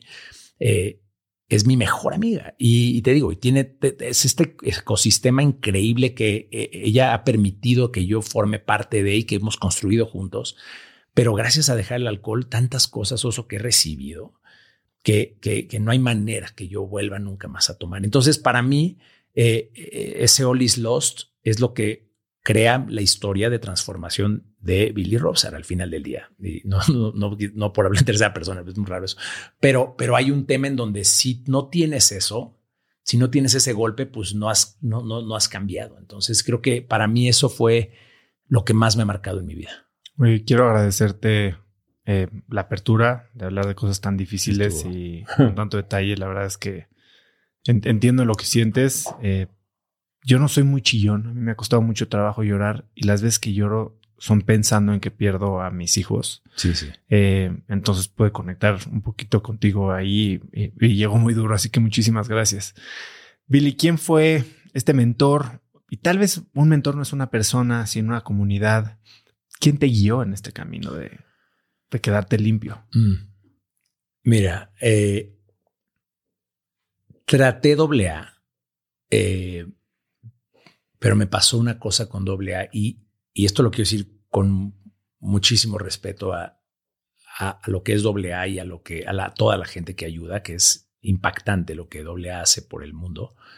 Yo tenía un, tuve un desacuerdo con doble A nada más en el paso uno, este, en donde el paso uno te pide que aceptes que you are powerless against the drug. Y esa parte no estuve muy de acuerdo. Eh, porque sí, sí tengo un problema. Sí soy alcohólico y te digo soy alcohólico. No he dejado de ser alcohólico. Este, ese problema es muy grande, pero sí tengo el poder para cambiarlo yo. Y, y esa es la parte, en, ese momento yo hice así, hice así hacia de doble A. Y e inventé un sistema. Este, de, bajarme al papel y escribirlo y ponerlo, y es muy loco mi sistema. Eh, o sea, te voy a dar un par de cositas del sistema, pero eh, todos los días, desde el día uno que dejé de tomar, luego cuando llegué a México, eh, la, la, se llamaba Almita, la persona que me ayudaba en la casa, tenía la instrucción de poner en mi buró, al lado de mi cama, al lado de donde yo duermo, un vaso de Jack Daniels en las rocas. Todos los días, durante seis meses. Ella tenía que servir un Jack y ponerlo al lado de la cama. Y yo tenía que todos los días no tomarme ese Jack. Y, y, y, voltear a ver ese Jack. Y en ocasiones agarrar el Jack y, y, acostarme en la cama oliéndolo. Porque huele cabrón el Jack. No sé si es el Jack. El Jack huele cabrón. Este, no es como el tequila que lo huele es así. El Jack huele, huele dulce. Cabrón. Sí, sí, sí. A maderita, no es impresionante el Jack. Este, y lo olía y lo olía. Y, te, y, era una cuestión de, de, de, de tienes que reaprender cosas. Tienes que, más allá de make amends y muchas cosas poderosas de los 12 pasos, tienes que reaprender cosas porque hay un problema muy grande con el alcohol. ¿A qué edad empezaste a tomar tú? 14. 14. Yo también más o menos, todos acá 13, 14. ¿A qué edad empezaste a entender quién era oso? ¿A qué edad empezaste a entender cómo te... 40. Cómo te exacto. ¿Y, cómo, ¿Y a qué edad te empezaste a socializar con gente solito? A los 16, 17, 18. El alcohol entró a tu vida y a la mía y a la de todo el mundo antes de que pudieras decir, este soy yo, y así me, así me relaciono con gente públicamente. No, para mí yo creo, y como para muchos, yo creo que nos formamos alrededor de la identidad es que correcto. asumíamos bajo la influencia del alcohol. Eso es. Ese es el pedo más grande. Entonces, yo tenía que encontrar quién era yo en la peda sin el alcohol, porque no es que tenía que recordar quién era yo en la peda sin alcohol, tenía que encontrar, porque nunca, nunca fuiste. Nunca fui. Nadie de nosotros nunca fue. Y entonces, si tú, si, mira, si hubiera algo en el sistema del cuerpo del ser humano que, que, que si tomas antes de los 21, eh, te mueres. Entonces nadie, a huevo, nadie toma antes de los 21. Pues tendrías 16, 17, 18, 19, 20, 21 para decir, güey, este soy yo. Ah, y con el alcohol soy esto más esto. El pedo es que somos cero más esto. Por lo tanto, somos esto. Entonces, al quitar el alcohol, dije, güey, ¿quién soy? Entonces tenía otra regla muy cabrona, que era, tenía que salir al pedo los mismos días que salía cuando tomaba y la regla es que no me podía ir del antro hasta las 4 de la mañana. Estás loco. Entonces es, vámonos, arréglate, o sea, vámonos al pedo. Y era, ¿cómo te mantienes en el antro? Divertido, no se vale estar sentado ahí jeteándote, divertido, brincando, parado en la mesa, ta, ta, ta, y, y todo mientras estás tomando tu agüita mineral y hasta las 4 yo tenía permiso de irme. O sea, son las tres y media, te, te queda media hora, güey. Y ese es el músculo que tuve que empezar a construir. ¿Quién soy en la peda? ¿Quién soy en la peda? ¿Quién soy en la peda? Y, y era muy loco. Hay una, una cosa que se llama programación neurolingüística, que seguramente sabes perfecto lo que es. Y para los que no sepan, es nada más una manera, una cosa inventada en los 60 por eh, eh, Richard Bandler y John Grinder, que es, tengo uno de sus libros. es una locura. Y lo que te dice es a través de, la, de las palabras de la, de la, de la neuro, eh, de, la lingüística, puedes programar tu cerebro. No lo digo y búsquenlo porque es muy es fascinante. Todo, mucha gente que hoy en día tiene sus sistemas viene de ahí, ¿no? Es como eran estudiantes de Grinder y Bandler, o sea, desde Tony Robbins hasta este el Lobo de Wall Street, ¿no? Estos, estos eran alumnos, este, discípulos de, este, de este Sith o, o, Jedi, no sabemos, este, o estos dos. Pero el punto es que mi técnica está basada en mucha programación neurolingüística. O sea, eh, para mí, el tema de, por ejemplo, tú voltearte y decir, a ver, eh, estás pedo no tienes que tomar alcohol para estar pedo. ¿Cómo? Sí, actúa pedo. O sea, si ahorita yo te digo actúa pedo, te empedas. Cuando dejes de actuar pedo, te dejas de empedar. No es una cosa que se te queda y no hay cruda, que eso también está chido. Pero yo actuaba pedo. Yo estaba en el antro, me paraba en la mesa y empezaba a bailar y abría botellas de champaña con cuchillo, de ¡pa! Y se rompía. O sea, y era, este güey está hasta el pito, güey. Y no, no hasta gente llega con mis cuates. ya volvió a tomar. ya volvió, ya volvió a tomar Billy. Ni madres, está sobrio. No mames, que está. Billy está sobrio. Sí, sí, estoy sobrio. ¿Qué pasó? Y es de, ya, ok, va, pa, pa, pa, y te volvías a aprender y te volvías a aprender. Y, y, lo dicen, una técnica de, PNL que es eh, modelar, modeling, ¿no? Es, es, es si quieres eh, eh, recibir cierta confianza, es piensa cómo entra, cómo entra Tony Robbins al escenario, cómo entra este Richard Branson, cómo entra este, o sea, ve a tus, a tus ídolos y, analiza cómo hablan, cómo, cómo ven a la gente, cómo mueven sus manos. Y si tú empiezas a imitarlos, literal es una técnica de imitación, algo baja y te da temporalmente esos poderes. Entonces, esa era la, la siguiente técnica que usaba, es modelar al borracho con sus pros nada más y, y, eso me ayudaba a, yo iba cayendo, cayendo, cayendo y era de, no, no, no, ni madres. Y en ese momento me paraba en la mesa y empezaba a roquear como loco. Y eso me volví, me volví a aprender. Y eso lo tuve que hacer durante meses. Durante, ¿de qué meses? Un año. Fue un año de, esta, de, este, de este reentrenamiento. Un año. Y entonces entras en un rollo en donde ya sé prender y apagar la máquina lo que platicamos al principio antes de que empezáramos, que es estos dips que hay en la tarde, yo no los tengo porque hago lo mismo. Entro en un, veo el dip, veo el dip, veo el dip y en ese momento es, hay una cosa muy padre también de PNL que es la, la, para cambiar tu estado emocional, cambia tu estado físico. Y el estado físico es el que inmediatamente cambia lo emocional. Lo emocional es dificilísimo de cambiar. Pero, pero el físico, no mames, párate, haz 10 jumping jacks ahorita y, te despiertas. No necesitas una taza de café. Entonces, eh, eso lo hago lo ocupo diario. Ahora, otra técnica, la tercera, son, son, son como seis diferentes, pero te doy la tercera para que eh, cubramos otras cosas, pero la tercera es muy cabrona. El ego. Nuestro ego, no, no hay nadie que no tiene ego, no hay nadie que está arriba del ego, que está beyond de ego, no. El ego está. Nada más hay que aliarlo. Hay que, hay, que, hay que ponerlo a trabajar en cosas que nos beneficien y no en pendejadas que nos mareen y que nos hagan tomar malas y tratar mal a la gente, muchas cosas que el ego puede hacer. Pero el ego es chingón por una cosa. Si yo llego con mi hijo y le digo así en la alberca, no mames, mi hijito, no mames, no vuelvo a tocar una gota de alcohol y me voy a, a mi vida, muchos momentos pude caer. En muchos momentos flaqueé y en muchos momentos pude haber dicho ni pedo, no le he dicho a nadie nada más sabe mi hijo. Pues, le quedó mal a una persona, tal vez. Ahí, digo, ahí la, adicción es cabrona y te hace tomar decisiones muy tontas. Pero ¿qué fue lo que hice llegando a México? Le dije a todo el mundo, pero no a todo el mundo cualquiera, a gente que respeto, a gente que admiro. ¿A quién te acuerdas haberle dicho? A, a, mi mamá se lo dije, obviamente. A Abraham también se lo dije. Me pasó una, hubo una muy fuerte que fue este, con, bueno, Fernanda, mi ex esposa, pero una muy fuerte fue, eh, estaba en, un red carpet de una película.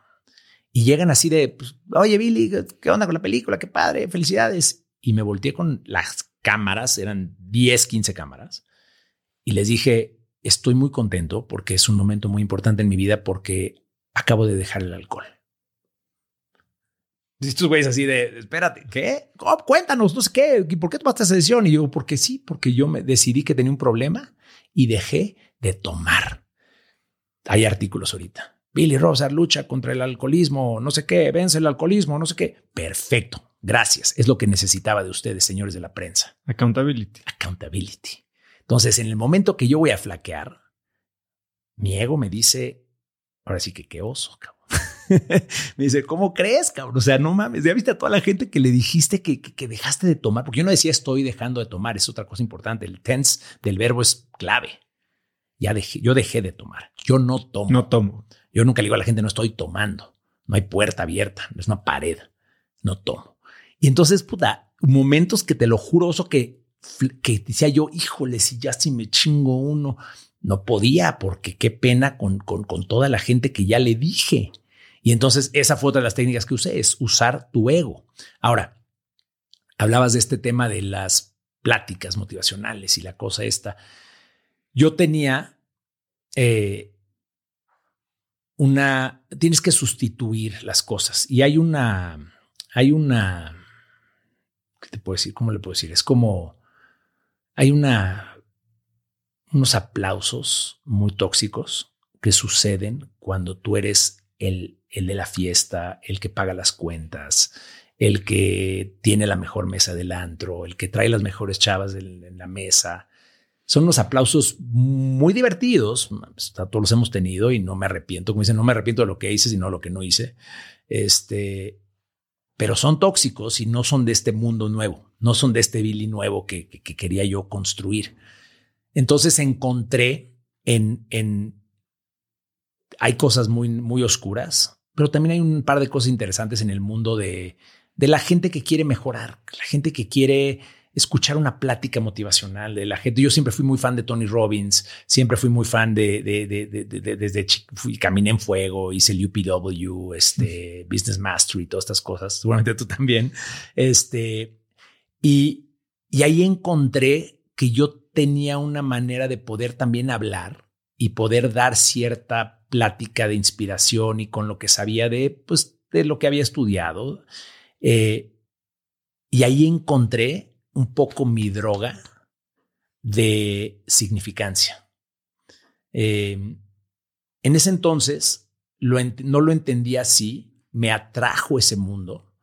Eh, en el mundo, el, problema es que el mundo del multinivel de repente tiene un lado oscuro, muy oscuro, muy, muy oscuro, en donde, en donde, no, donde no importa la persona y es más un tema ahí raro, eh, que esa fue la razón por la que salí corriendo después. Pero pero, pero hay un lado bueno en donde sí ayudas a la gente a, pues, a mejorar y todo esto. Y, ahí me atrapé, me atrapé a mí mismo en ese mundo porque era lo que yo necesitaba mientras las toxinas salían de mi cuerpo. Yo necesitaba esa, esa eh, sobredosis de aplausos, eh, porque pues no, no te hablo ni de los aplausos, pararte en un escenario enfrente de mil personas o de 100 personas, pues es algo que te da esta serotonina eh, al, al, cerebro, ya neurológicamente hablando nada más, que te hace feliz. Y, la serotonina que yo estaba perdiendo de, la eh, de la peda, pues la tenía que tener en algún otro lado porque no dejamos de ser adictos. Simplemente tenemos que cambiar la adicción. Esa también es una, una, una gran mentira. No dejas de ser adicto. Eres adicto, soy adicto. Hoy en día soy un adicto a mis hijos, a mi trabajo, a mi, a mi, a mi esposa, a, todas estas cosas que hoy son buenas, pero pues, sigo siendo un adicto. Entonces, eh, me metí a ese rabbit hole, así que gracias, de repente sí, que bueno que también salí de ahí, pero, pero ese rabbit hole me, me salvó también y, y, y, y me ayudó a, a, tener ese, ese, ese, ese fix eh, mientras se iba la toxina del cuerpo. Billy, em, dices que eres gran fan de ciertas personas, pláticas motivacionales, Tony Robbins, Richard Branson. Cuéntame cómo fue esta experiencia en Necker Island. Muy loca. Este, me habla un amigo y me dice, oye, estamos armando un grupo de empresarios que, que vamos a ir a Necker Island. Yo sabía perfecto de Necker Island. Yo había leído el, libro de, este, de Losing My de Losing My Virginity. Fan de Branson, de todo lo que hace. Este, increíble el ADN, cómo pone su ADN de, lo que él cree en, todo. Es muy, muy Apple ese pedo, ¿no? Como que dices, güey, claro, es Apple, aunque no te diga Apple. Y, entonces yo, fan de Branson, oye, que ah, Necker, Necker, ya. Pero aparte va a estar Branson ahí, aparte vamos a conocerlo ahí, donde, donde firmo. Entonces pues, me subí a un avión, este, me fui a, la isla privada de, Branson eh, con un grupo de empresarios conocí a grandes amigos ahí. Ahí conocí a Pepe Saga, por ejemplo, este gran este, compañero de Endeavor. Eh, y ahí conocí a Pepito Saga en una banda ahí muy padre. Entonces el punto es, encontré ahí, este, tuve una experiencia cabrona con Branson. No sé si esta la, sabes, la de Branson. Uf, esto, esto, es, esto es cabroncísima. Eh, estaba yo eh, una de las noches Branson estaba ahí con nosotros, pero con nosotros, entre comillas, en el sentido de que venía a saludar y este, ya sabes, este, y pues, platicaba un ratito y se iba, pero pues éramos 10 pues, personas, 15 personas y Branson. Entonces es difícil tener one on one, casi imposible. Y, y era una cena. Eh, cenamos en diferentes partes de la isla y una de las cenas era en una como playita privada donde había tiburones ahí y le dabas de comer a los tiburones. Estos tiburones nodriza que hay mucho en las Bahamas. Sí, no sé, no sé cuál. para, mí, hay, para mí hay tiburón y no tiburón. Este, para mí no hay el, este no hace nada. Este, ese pedo no lo creo. Igual las abejas. Este, eh, entonces, eh, dije yo, pues este güey es muy british, obviamente es british, obviamente pues, llega temprano. Yo pues, no voy a llegar tarde a la cena donde pues, este güey va a estar ahí, vamos a estar en la playa cocinando ahí, este camaroncitos ahí y con tiburones alrededor, que te pasa, increíble. Entonces, pues me arreglé, me vestí, aparte, pues estás ahí en la isla, tienes una como cabañita, un bungalow ahí. y, y, entonces, pues llegué British eh, Times 2, o sea, ahí puntual en el momento. No había nadie, nadie, pues puro, puro mex ahí, este, arreglándose y todo. Y, y llego y estoy ahí sentado esperando y de repente llega Branson. Y, y yo así de qué? O sea, no había nadie más que él y yo, los cocineros ahí preparando la barbacoa, ya sabes. Y, y hey, hey, hey, Richard, hey, me presento, ¿no? Ya, yeah, we met, no sé qué. Le digo, sí, Billy, digo, pues por si no se acordaba, pues no se va a acordar. Y, fueron como 25 minutos que no, digo, tú lo vas a saber, los que te escuchan y escuchan este podcast saben, 25 minutos con un tipo de ese tamaño no es fácil agendar. Este, 25 minutos, él y yo, sentados en unas lounge, unas estas sillitas de playa, con pescado en las manos, dándole de comer a los tiburones, platicando de la vida. ¿Qué platicar? Exactamente. Ahí yo entro a mi pedo de, ok, pausa, están, párense, a ver, ¿qué vas a hablar con este güey, no? y entonces yo dije, mira, yo quiero saber, o sea, yo quería hablar de la exploración al mar. Eh, yo, yo, hay una cosa que a mí me, me da mucho estrés y ahí lo platiqué a fondo con él, valga la redundancia, este, sobre la exploración del océano y estamos hablando siempre de que si el, el, espacio y el Hubble y el esto y el otro y qué hay allá arriba, qué hay allá arriba.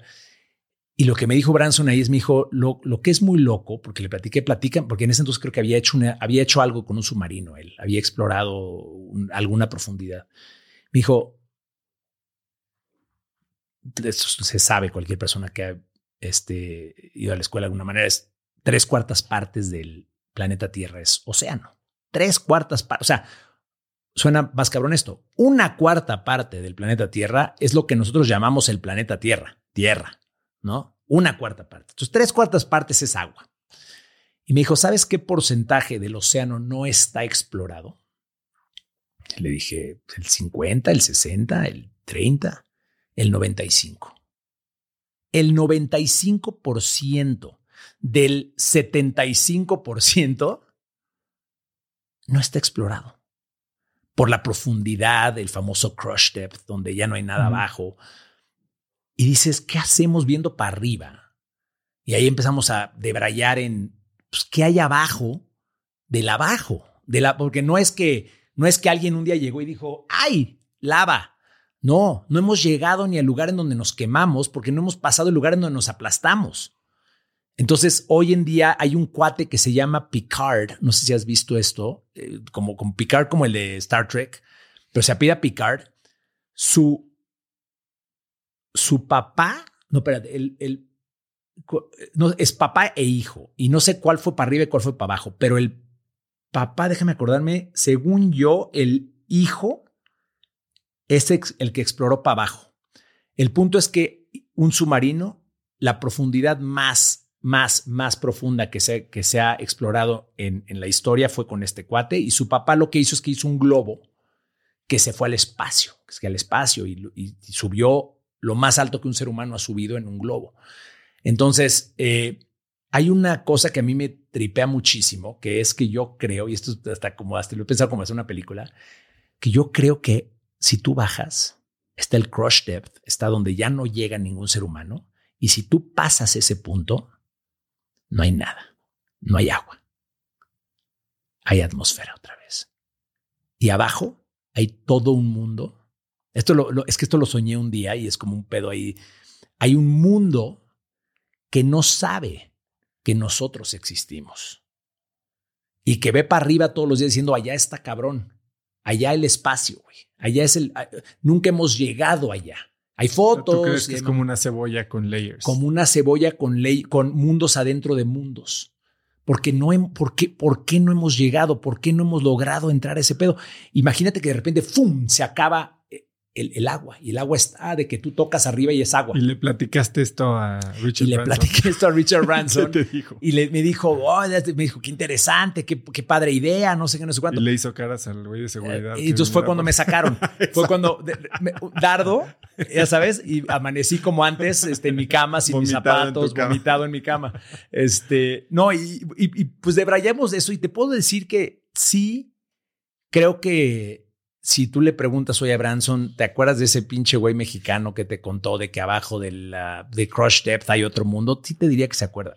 Entonces, esa era un poquito mi, mi intención, es poder sacar la información padre y poder platicar con él de algo que normalmente, pues con tus cuates sí lo puedes platicar, pero no es lo mismo. Ya sabes, no es, es un güey que está ahí, on the cutting edge. Y de esta conversación de 25 minutos, Está bien la, impresión que tú dejaste en él. Sí. ¿Él qué impresión dejó en ti? ¿Te, dejó algo? ¿Algo que pueda ser accionable? Pues, mira, te podría decir que, y esto lo aprendí mucho en la pandemia, en el, en el encierro, todo el mundo es accesible. Todo el mundo tiene miedo. Todo el mundo está luchando la misma lucha que tú. Y eso es algo que, y digo que lo aprendí en la pandemia porque porque yo veía a los autores de mis libros favoritos como inaccesibles, especialmente en guion. En guion yo eh, puedo decir que he leído todos los libros que existen sobre guion. Si me sacas un libro de guion que no conozco, me saco de pedo. O sea, pienso que estoy en una realidad paralela y que algo pasó muy cabrón. Este, y entonces lo que me pasó es que en la pandemia empecé a contactar autores de mis libros favoritos y me contestaron y me junté con ellos y platiqué con ellos de sus libros. Y, tú piensas que la gente está eh, fuera de tu, de tu alcance y te das cuenta que Branson es un güey que también quiere dejar su huella en el mundo, que también tiene miedo de no hacerlo y que también está dispuesto a sentarse y platicar 25 minutos con un güey que no conoce.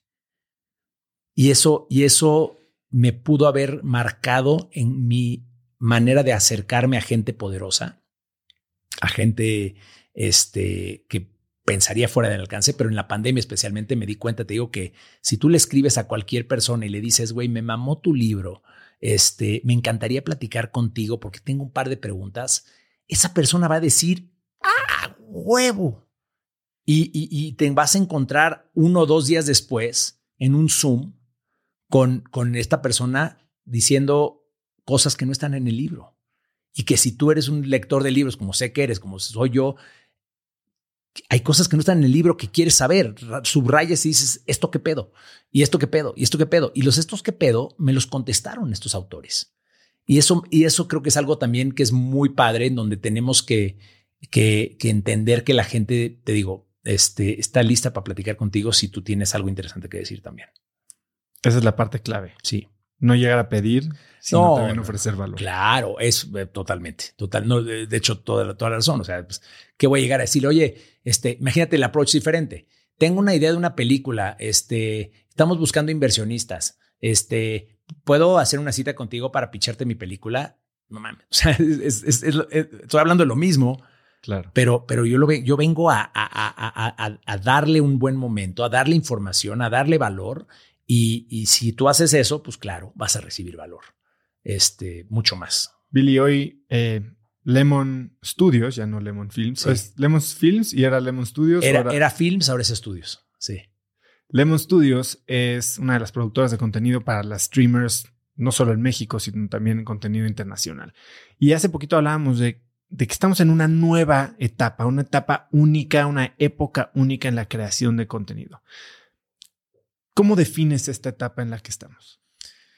Uf, pues es un gold rush. O sea, para usar mm, un momento que ya ha pasado, es, una, es un gold rush en donde, en donde tienes, tenemos la oportunidad de poder contar historias para el mundo entero, pero desde México, cosa que antes no pasaba. O sea, yo antes hacía Matando Cabos, por ejemplo, o Kilómetro 31. Eh, me acuerdo, Kilómetro 31 fue un madrazo taquillero, más que Matando Cabos. La vieron 3 millones de personas en cines. Y eso era mames, o sea, un home run así de qué pedo. De repente películas este, han llegado a los 4 millones, a los 5 millones. Cuando hice Control Z para Netflix, en 28 días llegó a 25 millones de personas. Y dices, ¿qué pedo con esos números? O sea, porque ya tu audiencia es el mundo entero y, y estás en una situación en donde eso lo piensas desde que escribes, desde que estás sentado diciendo qué estoy contando, qué estoy diciendo. Oye, este chiste local lo va a entender el güey de, de, Francia o el güey de Turquía. Este, no, bueno, ok, ¿cuál es el equivalente? ¿Cómo lo adecuamos? Entonces, eh, nunca ha habido una democratización más grande eh, de, de, de la habilidad de contar historias y la demanda que tienen estas plataformas. O sea, somos, hacemos, voy a hacer una metáfora horrible, pero, pero somos productores de armas y estamos en guerra. O sea, es el momento donde necesitan lo que tienes. Pero para haberte convertido en productor de armas, pues tuviste que haberle chingado cuando no había guerra y, haberte posicionado cuando no había guerra, que eso es lo que, que, es muy cañón. Antes que no había esta cantidad de, esta necesidad de contenidos, pues ahí estaba Lemon, ahí estaba Lemon haciendo y haciendo y fracasando y fracasando duro. Perdimos, o sea, hubo muchas películas donde nos fue pésimo. Y, siempre digo una cosa de broma, pero es cierto, pero lo bueno es muy noble eso, porque lo, lo bueno de las películas malas que no funcionaron es que nadie las vio. nadie se enteró. Entonces, este, pero, pero ahí están, ahí están, y te las digo, y son películas que me da, no, no, no, no te voy a decir cuáles me da pena, porque seguramente, igual y si esto lo ve el escritor o el director, pues es muy feo, pero sí tengo películas en mi carrera que yo, yo puta, qué oso, eh, qué pasó, qué hicimos mal, y siempre tratamos de hacer un postmortem más interesante, de, oye, qué hicimos mal, qué nos, dónde, dónde, dónde dejamos de poner atención. Entonces, hoy es el momento más increíble porque hoy ya no es, oye, plataforma, oye, eh, mismo Televisa, cómprame, ándale, cómprame mi contenido. Hoy es un tema en donde si tú haces las cosas bien y haces series que les va bien, se pelean por ti. Y esa pelea por ti, por tu contenido, es muy rico porque te ayuda a que te den al final del día más libertad creativa, te, te, te, te, valoren más tu trabajo y eso es lo que al final del día, ahí es donde quieres ir, donde te traten bien, donde valoren tu, tu, tu, creatividad y donde, donde pues me regreso a la primera, que es lo más donde te traten bien. O sea, porque, porque es una chinga hacer, hacer series. Es, escribir una serie te tarda seis meses. Eh, producirla te tardas un año y cachito. Estás hablando de casi un año, casi dos años, un año, seis, siete meses, para que una serie de, hey, queremos una serie de A, bienvenidos a la premier, son casi dos años de tu vida. Entonces, ahora, Lemon lo bueno es que la estructura que hoy tenemos es que no hacemos una, hacemos tres, cuatro al mismo tiempo, dos, tres películas al mismo tiempo. Eh, porque ya tengo un equipo de gente muy chingona, que, que, son mis socios, ¿no? Mi hermano Fernando, que es mi socio desde que nací, este, desde que nació él, perdón, este, tres años después. Este, eh, Alejandro Lozano, que es el director de Matando Cabos y escritor de Matando Cabos, que es mi socio también desde entonces, y Erika Sánchez, que es mi, fue mi directora general durante, fue nuestra directora general durante 10 años y hoy es socia de la empresa y es la encargada de toda la producción que sucede y de los seis proyectos entre series y películas y obra de teatro que, que están pasando. Es un, así que un crack de mujer. Este, y, y, y pero, pero pues antes éramos nosotros tocando puertas, ¿no? Oye, se puede, quieren. Y hoy es las plataformas pidiéndonos buen contenido y, y, y a cambio de eso, dándote las herramientas que necesites. Y hay players increíbles. Apple es una delicia trabajar con ellos. Ahora estamos trabajando con Amazon también. VIX es la nueva plataforma de Televisa y Univision que se lanza. Tenemos cuatro proyectos al mismo tiempo ahorita con ellos. Este Netflix está también y está HBO Max también, que ahorita está un poco incierto lo que va a pasar ahí, porque pues, con, ahorita que Discovery compró HBO, están viendo cómo reestructurar todo. Incierto me refiero no que va a desaparecer ni mucho menos, pero de que se está estructurando ahí. Pero pues hay mucho donde poner tu contenido y eso, y eso es el mejor escenario que puede pedir alguien. Te voy a decir que entre más local, más global el contenido. ¿Qué significa eso? Significa que la gente piensa erróneamente que hay que hacer historias universales para que el universo las, las consuma. Y eso se vuelve una cosa rara que la gente no, no, no adopta. Hay una, un ejemplo muy importante que, que, me encanta, una película que se llama Tropa de Elite. No sé si viste Tropa de Elite. Este, la brasilera. La brasilera, sí. Eh, si tú le dices a alguien, oye, te voy a contar una historia, eh, una serie sobre Brasil, pues me dices, what about it? ¿No? ¿Qué, ¿Qué, es sobre Brasil? Ah, no, no. Te voy a contar la historia de un, un, un, un de Sao Paulo. Ok, ¿qué de Sao Paulo? De un, una vecindad específica en Sao Paulo donde hay más crimen por metro cuadrado que en cualquier lugar de todo Brasil. ¿ok? Pero no solo eso, te voy a contar la historia de un grupo elite, un comando de policías que son los únicos que se atreven a entrar a ese lugar y poner orden en el lugar más peligroso de Brasil. Now you got my attention. O sea, te voy a contar sobre esa esquina. Eso es lo que me refiero con especificidad, con lo particular es universal. ¿Qué, película quieres ver? ¿Qué serie quieres ver? ¿La de ese capitán de un nacimiento que está ahí en ese pinche tropa de elite? ¿O la serie de Brasil? Y peor, la serie de América Latina. Claro. Donde tengo un colombiano, un portugués, un brasileño, un argentino y un mexicano. Y le voy a pegar a todos los mercados. Ni madres. No va a pasar. Y, ha pasado que la gente ha tratado de hacer ese modelo. Y, eso solo funciona en Disneylandia, en It's a Small World. Fuera de eso, no jala ese modelo. Entonces lo que tienes que hacer es decir, a ver, ¿qué de México? Ok, los, el tequila, eh, esta familia en este momento, y vas a lo específico y creas estas series en donde la gente de Turquía, si yo no sé cómo es México, pero quiero ver esa pinche familia que está bien pinche loca, güey. y eso es lo que hace que el, turco diga, o el, o, el, o el francés, o el italiano diga, quiero ver. Este, hay una, una serie eh, italiana que se llama Marseille, por ejemplo, que también es muy buena, de una familia tal, o, este, Gomorra. Este, hay series que dices, güey, ¿qué pedo con ese mundo que yo no conozco? ¿A qué vas? Y lo decía eh, don Emilio Escárraga Milmo, decía que la gente va a ver la tele para viajar a los lugares a donde no, no puede viajar en ese momento o no conoce en ese momento. Entonces, tienes que darle a la gente ese round trip tickets para que no es nada más me siento a ver una serie y me cuentas una historia, viaje al héroe, espero que la estructuren bien todos los que ya vieron este podcast por lo menos, este, porque luego cuando no estructuran es un fiasco. ¿Por qué no funcionó? Digo, pues ¿por qué no mames? O sea, siempre, y eso es horrible también. Es como ser mago y, y, ver un show de magia donde le estás viendo dónde trae la paloma, dónde está el pedo. Y este, entonces lo que, lo que le digo a la gente es estructura, siempre, es importantísima la estructura. Luego le mueves, pero primero entiéndela. To break the rules, you have to know the rules. Eso es clave. Pero aparte de eso es cuenta algo específico de tu, de, de, de, tu vida, de, que conozcas, escribe lo que conozcas. Tarantino tiene una frase padrísima que dice, escribe tan personal, escribe cosas tan personales que te dé asco. Imagínate lo cabrón. O sea, y me está pasando ahorita a mí. Este, estoy escribiendo mi primera serie y, y hay historias o hay cosas que pasan en esa serie que son mías y la gente que lo vivió sabe que ese pedo es mío y ahí estoy. Ahora, nunca van a saber que fueron ellos. Es algo también que le pasa al ser humano muy raro. Si yo escribo un libro de mi familia entera, de mi mamá y de tal y de Abraham y de esto y del otro y mis hermanos y de, te lo juro que me llegarían a decir qué padres personajes. O le cambias los nombres, ¿no? Te llegan a decir qué padres personajes escribiste. Nunca sabe, oye, poco yo, yo no era ese güey que contaba los chistes malos. Sí, Abraham cuentas chistes muy malos.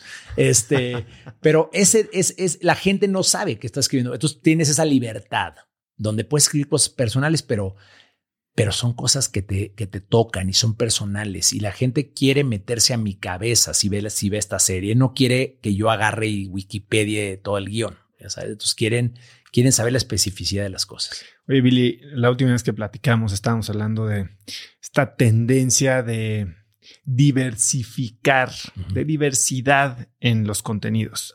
Estamos viendo, obviamente, pues lo que eh, la sirenita y cómo castearon a la sirenita.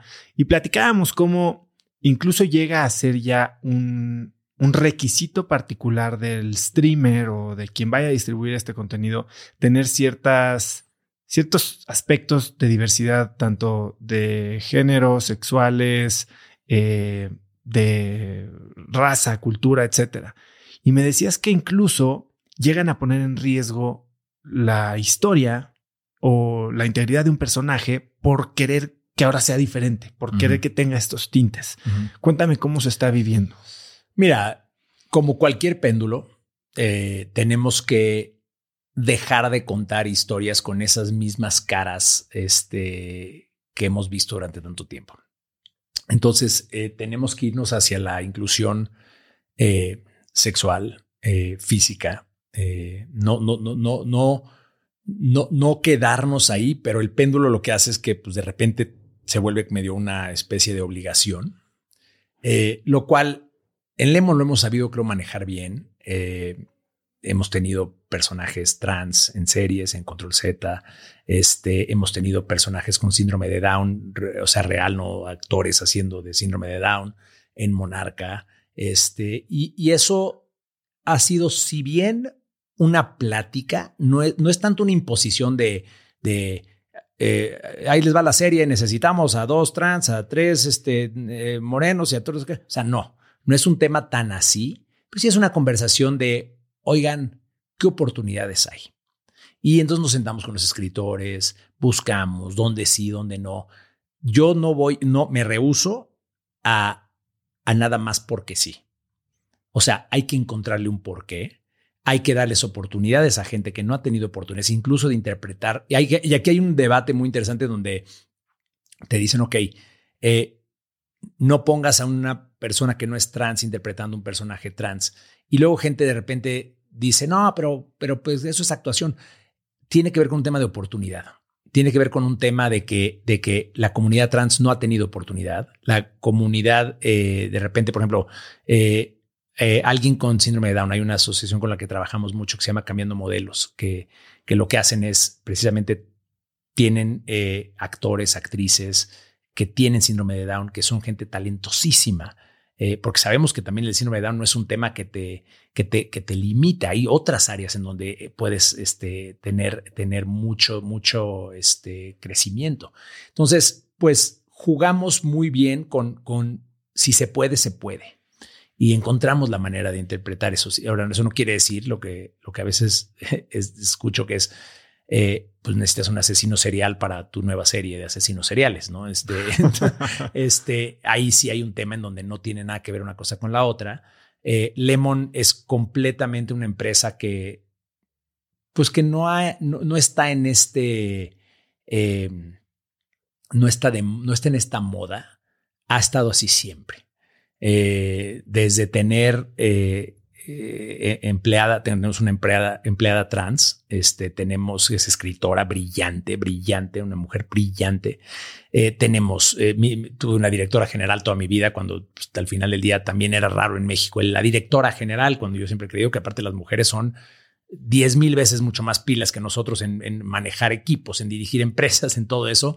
Entonces, para nosotros también, Erika, pues fue también un, lugar en donde la mujer fuerte, de la persona fuerte de Lemon era una mujer y era quien nos tenía en orden y nos tenía en si puedes, no puedes, por acá, por acá, ta, ta. Y bueno, pues que te digo, mi mamá también, o sea, también vengo de ese mundo en donde a mí no me avisaron un día que las mujeres se empoderaron. Yo nací viendo mujeres fuertísimas. Mi abuela era un gigante castillo impresionante de poder y de, y de amor y de que te, te, te, gritaba porque hacías algo mal, pero te daba el abrazo más hermoso que te puede dar un ser humano también. Entonces, yo crecí viviendo eso y hoy que tengo que incorporar eso a mis contenidos, mi respuesta es, pues sí, va. No es, ah, ¿por qué? No sé qué. Repito, siempre buscándole la lógica narrativa. Nunca simplemente diciendo, va porque sí. Este, ahora, también hay otra cosa muy padre, que es un personaje gay no tiene que hacer cosas gay en la serie. ¿Por qué no un personaje gay puede ser el capitán de la nave espacial? Y no tiene que tener que ver con que es gay, que tiene entonces por eso es capitán de la nave espacial. ¿Se me explicó? O sea, eh, no, no, no hay que tampoco eh, eh, dramatizar su preferencia sexual porque no tiene nada que ver. Entonces a veces juega a veces juega eso y a veces simplemente es, pues, ¿qué me importa dónde metes lo que metas, no? Billy, hace ratito me decías que todo lo sistematizas, ¿no? Eh, tienes sistemas para dejar de tomar, tienes sistemas incluso para bajarle el nivel a la intensidad de peleas con tu esposa. Háblame de este sistema de los dos toquecitos en el hombro. Ah, tenemos dos sistemas, dos, dos estrategias. Eh, eh, cuando, otra vez volviendo al ego, ¿no? Eh, el ego es, puede ser tu amigo, puede ser tu enemigo, eh, y hay que nada más tenerlo siempre enjaulado. Cuando tú estás peleando, y muchas veces pasa que te peleas de, no, este, mojaste la taza, ¿no? Y, y, la mojada de taza de repente se convierte en, pues, lárgate de la casa. O sea, escala y no tiene nada que ver, nada que ver cómo empezó a cómo acabó. Nosotros pues, la puedes cagar, todo el mundo la puede cagar, todo el mundo puede decir la cosa equivocada y de repente el ego te dice, pues no quiero perder esta pelea, no quiero eh, ceder, eh, ella se equivocó o, yo me equivoqué y no quiero pedir perdón. Te hablo de estas son las cosas que pasan en el ego cuando no los tienes in check. y entonces tenemos una técnica con el dedo que si ella o yo llegamos el uno con el otro a tocarle el hombro dos veces con el dedo, así de tap tap, eso tiene un significado gigante. Y eso quiere decir, la regué, perdón por haberla regado, pero no me estoy, como dicen en Game of Thrones, I'm not bending the knee. O sea, no estoy tirándome al piso, no estoy ni siquiera teniendo que decirlo. Estoy diciendo, chale, sí es cierto. Salte un poquito de la obra de teatro, digamos, de, de los personajes que están peleando y velos desde afuera. es muy fácil decir, ese güey la cagó. Entonces ahí estamos diciendo, ese güey la cagó. Con tac, tac. Y en el momento que, y esto ya lo tenemos como muy PNL, lo tenemos ya como un trigger, como un, una activación, que yo siento esto y puedo estar imputadísimo. Pero si yo siento esto o Claudia siente eso, en ese momento ¡fum! Se descompresiona absolutamente toda la pelea y nos abrazamos. Y podemos hablar del tema después, pero se desescala en una milésima de segundo con una acción que no requiere que le pida permiso al ego de nada. Es un bypass del ego. Entonces, esa acción que puede ser un dedo, o puede ser este, que te agarren la oreja, o puede ser que te toquen la nariz, este, lo que sea. Digo, creo que aquí puede pues exacto. Pero es hombre, pac, pac, aquí. Esa es muy poderosa y, si la usan, la aplicas mañana en tu casa, ya nada más hay que llegar a platicar, oye, cuando nos peleemos, tal, ¿qué, qué esto vamos a hacer? Y eso quiere decir que, güey, admito que no mames, que no quiero que esto siga escalando, que la regué, quiero hablar el tema, pero desde un lugar de descompresión emocional. Eh, esa es la primera. Y la otra que tenemos también es una frase muy importante que nos podemos pelear, Claudia y yo, eh, por lo que sea, y siempre nos tenemos que decir a media pelea, esta pelea no tiene nada que ver con nuestro amor. La frase, esta pelea no tiene nada que ver con nuestro amor, te salva. ¿Y quién generalmente es el que cualquiera dice la frase? dos? Cualquiera de los dos. Eh, es, esa es una y una, casi, casi te dirías. No es, no es algo que ella dice mucho, digo mucho, pero lo que hay que hacer es agarrar. Tú has visto eh, esta película buenísima de, The Hurt Locker, la de las bombas, ¿no? ¿Te acuerdas cómo le hacen con cuando hay una bomba y llegan con una pinche, como un duomo y ponen el duomo encima de la bomba y, y luego detonan la bomba y explota dentro de este duomo y no hace nada porque la con- contienen el- el- el- el daño colateral de esta bomba. Esa frase hace eso.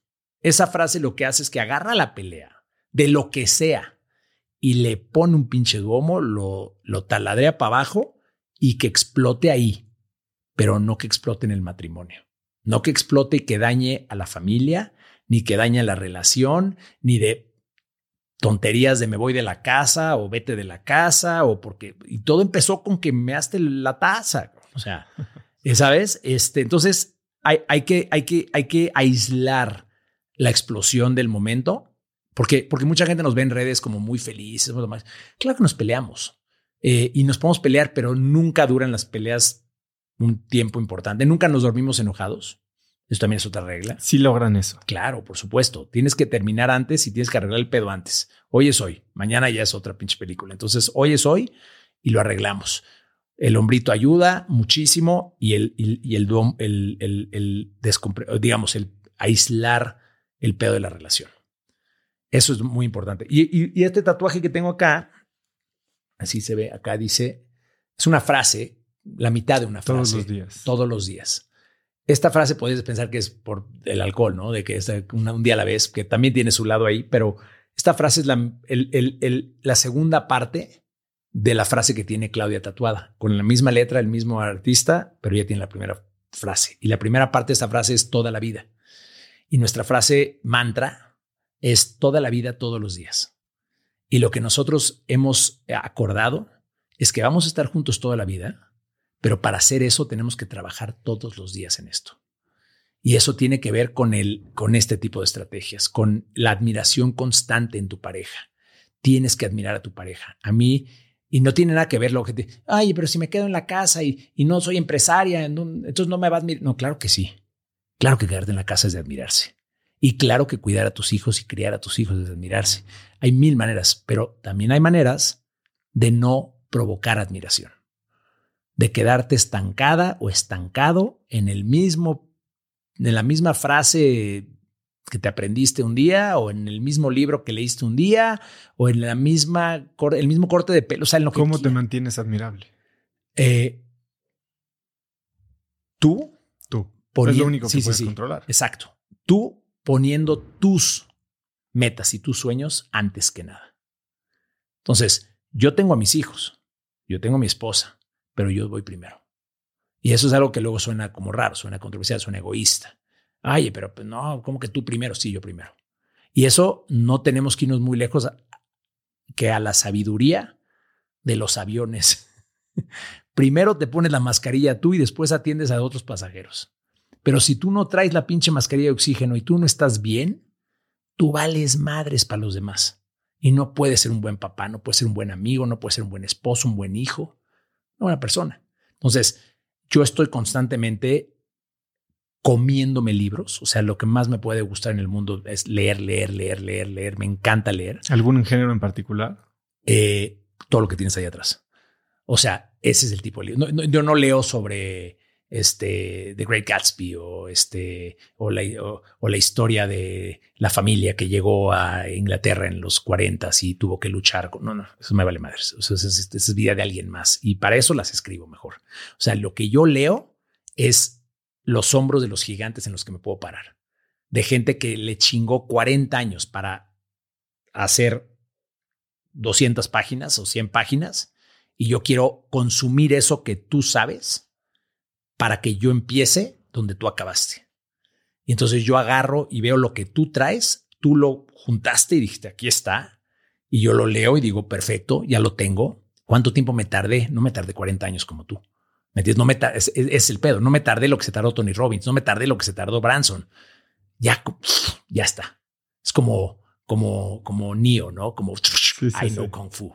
O sea, eh, y eso para mí son los libros. Entonces yo todos los días, todos los días estoy leyendo un libro. No, no, un libro nuevo. Leo un libro a la semana de ley. ¿Y lees físico? ¿Lees Kindle? ¿Escuchas? Depende. Eh, leo físico cuando estoy en casa, leo Kindle cuando viajo y escucho cuando hago ejercicio. Entonces, nunca tengo tiempos muertos, nunca. Y esto es algo que me, molesta mucho, Clau, porque, o sea, me baño con un audiolibro. O sea, tengo mis audífonos, estos, los, los, los tracks. Ya, los, de los del hueso. La conducción. Ajá. Esos son contra agua. Entonces te pones esos audifonitos y pones tu Audible o tu, libro y te estás bañando y estás oyendo un capítulo de tu libro.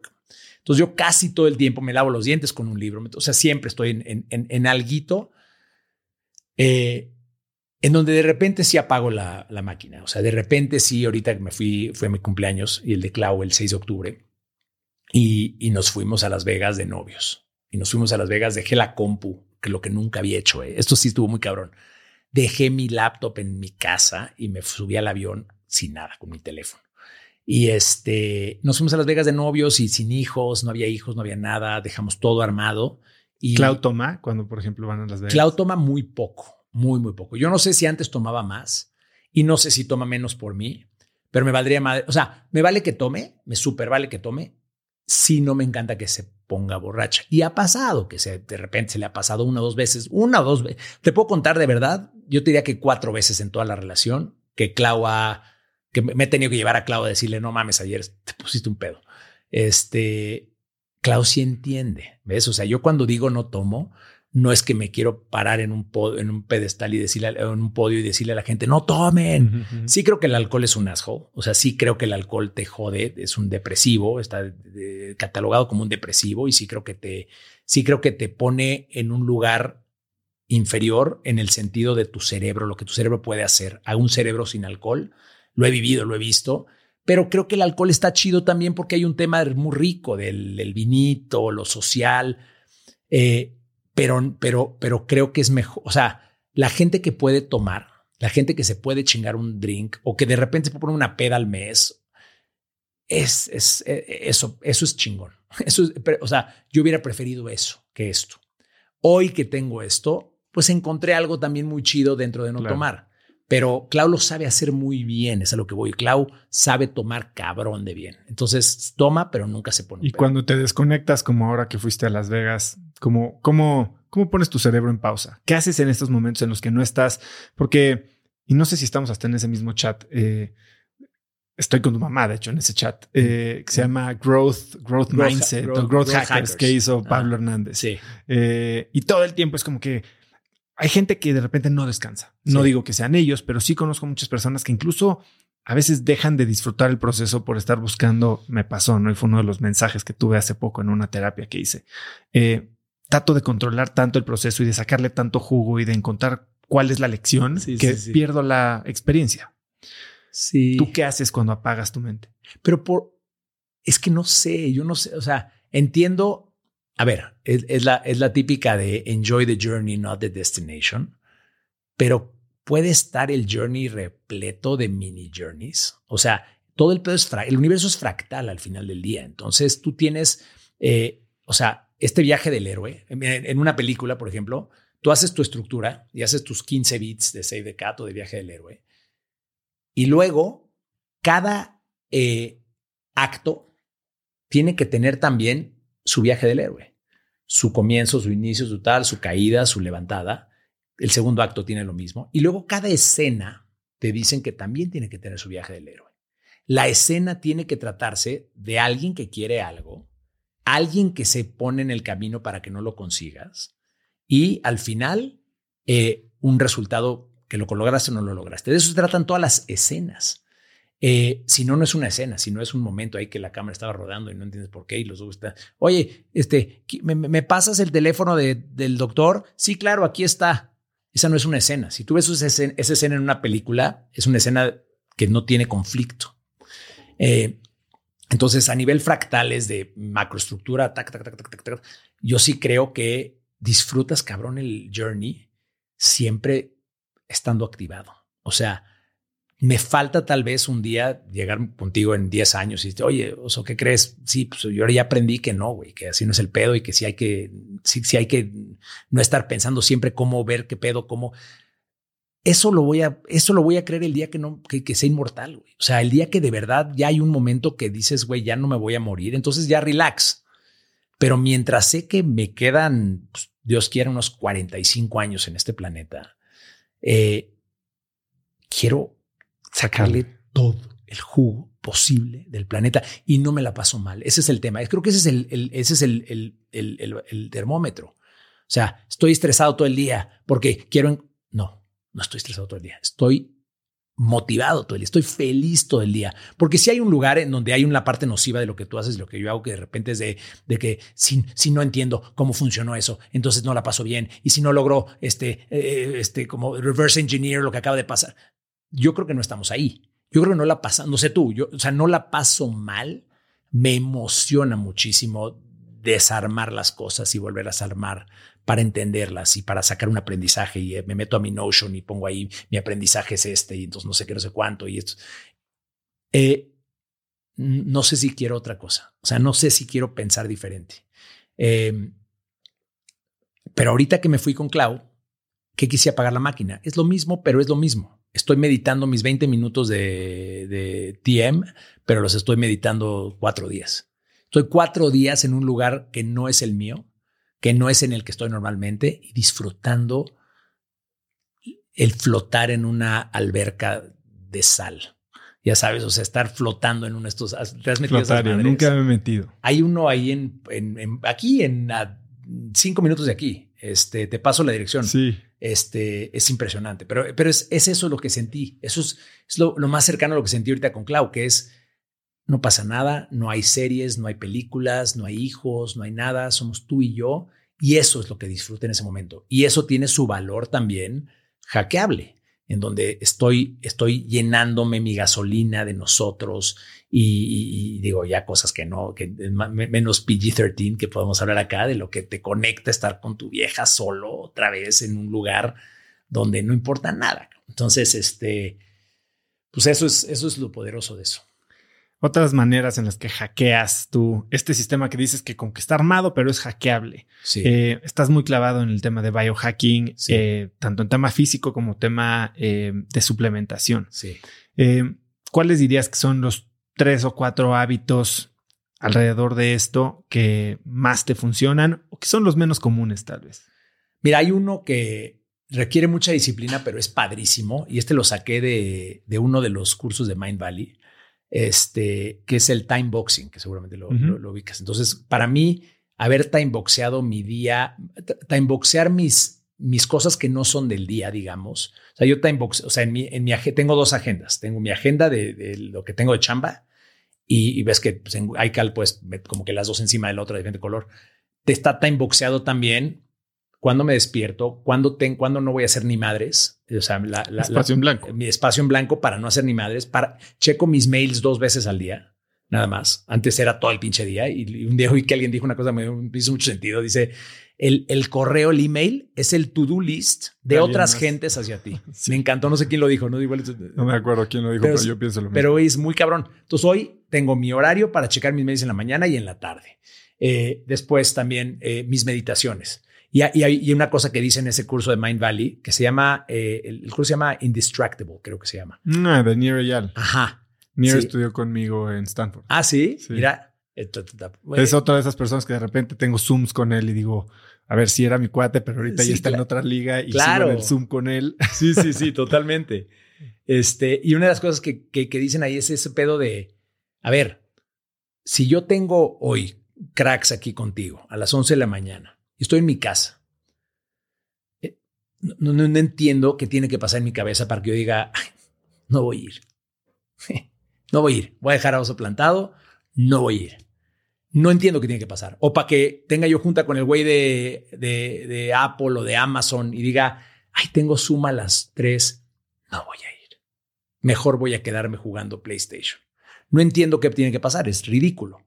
¿Por qué si te lo haces a ti?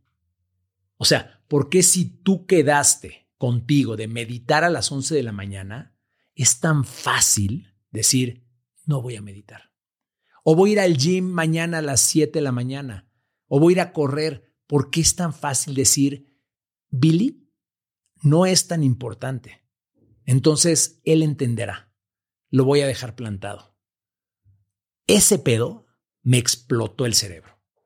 Porque en ese momento dije, y con todo cariño, no, no puedes tú ser más importante que yo en, mi, en mi película, ni yo más importante que tú en tu película, ni el güey de Netflix o de Amazon más importante que yo. Entonces en ese momento me puse a mí enfrente y dije, aquí está mi agenda y, este, y esto que quedé con este güey es súper importante.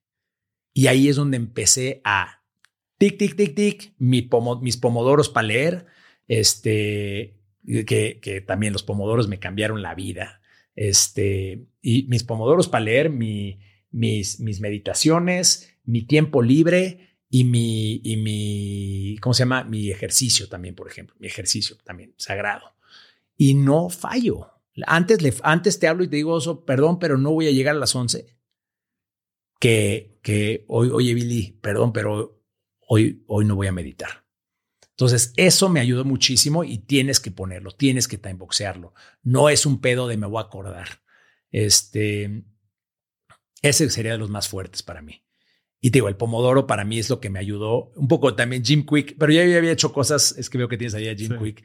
Este, pero, pero eh, yo ya había hecho cosas de, tomé todo un curso de un año de lectura rápida, este, previo a eso. Y previo a eso también tomé uno con un güey que se llama este, este, Kevin Trudeau, Mega Memory.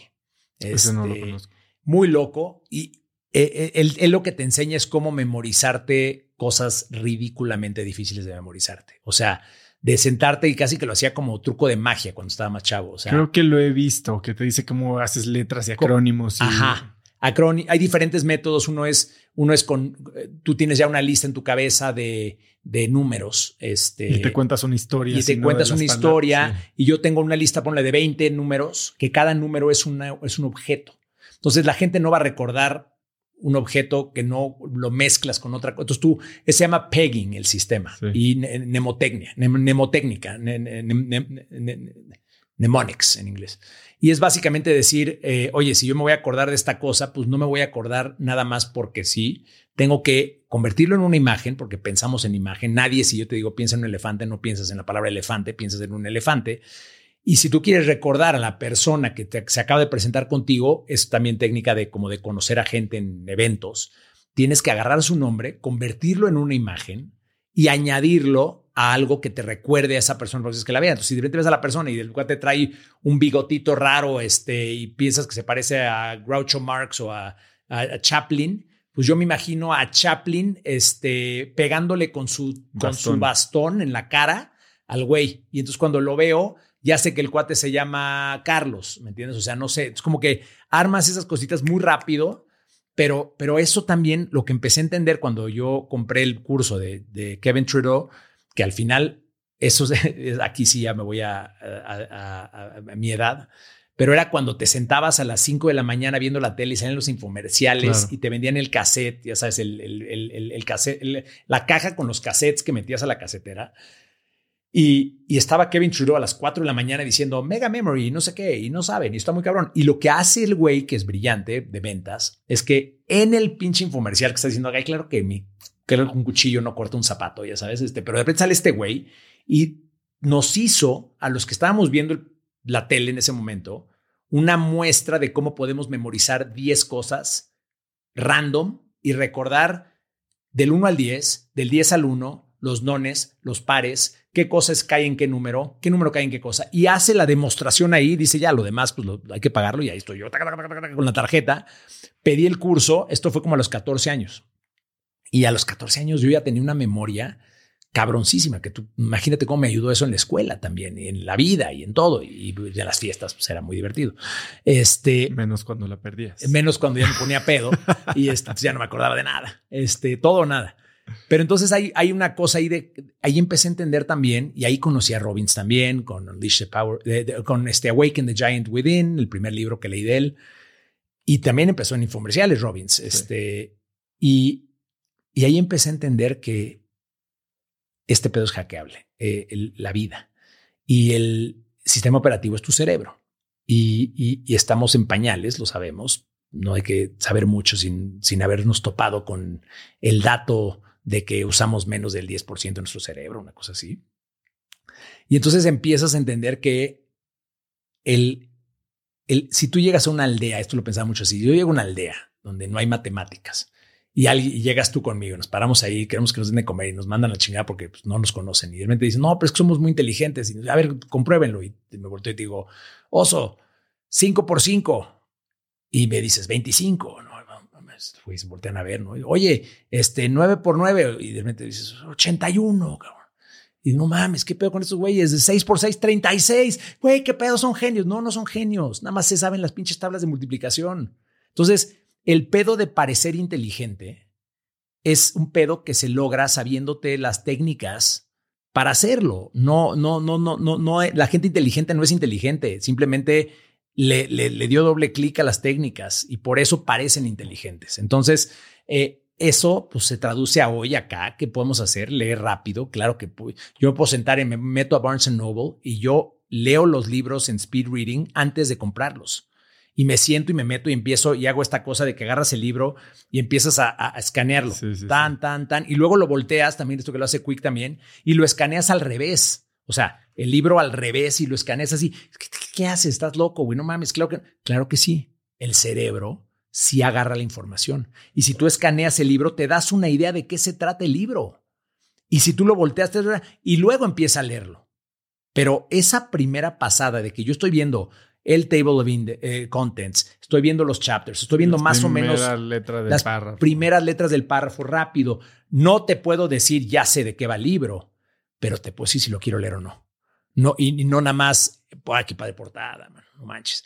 Entonces, eso, ese tipo de cosas me han ayudado a parecer inteligente. El, cubo de Rubik's, por ejemplo, o sea, yo sé hacer el cubo de Rubik's en, en creo que mi récord era 2.4 minutos. De cero 2.4 minutos. Hay gente, obviamente, en Internet que lo hace en segundos. Esa gente no existe. Este, pero 2.4 minutos está, 2 minutos 40 segundos está, está, rápido. Lo, lo, pude hacer en 6, en, creo que sí llega a los 6, pero 5 punto algo con una mano. Entonces me tenías ahí en el contramar como, como, como cirquero. Tac, tac, tac, tac, tac, tac, y todo el mundo decía, ah, huevo, huevo, y yo, tac, tac, tac, tac, tac, tac, tac, lo logré, eh, yo invito a los chupes. O sea, ¿Soy inteligente porque sé hacer un cubo de Rubik's? No. Porque te metes a una página de internet y ves los algoritmos arriba, arriba, izquierda, izquierda, derecha, derecha, izquierda, y este lo manda para acá y este lo manda para acá, y te ves inteligente. Entonces, eso también me demistifica, demistifica eh, muchísimo a los inteligentes. Me los baja a, un nivel, no digo que me los baja, me los, me los acerca a un nivel de, hey, no le hagas a la mamada, yo no le voy a hacer la mamada, platiquemos de algo chingón. O sea, porque al final, repito, todos tenemos miedo. El mundo se reduce a fear and safety al final del día. Y o estamos safe o estamos con miedo. Y si tú te encuentras a la gente, la gente mala tiene miedo. La gente buena está safe.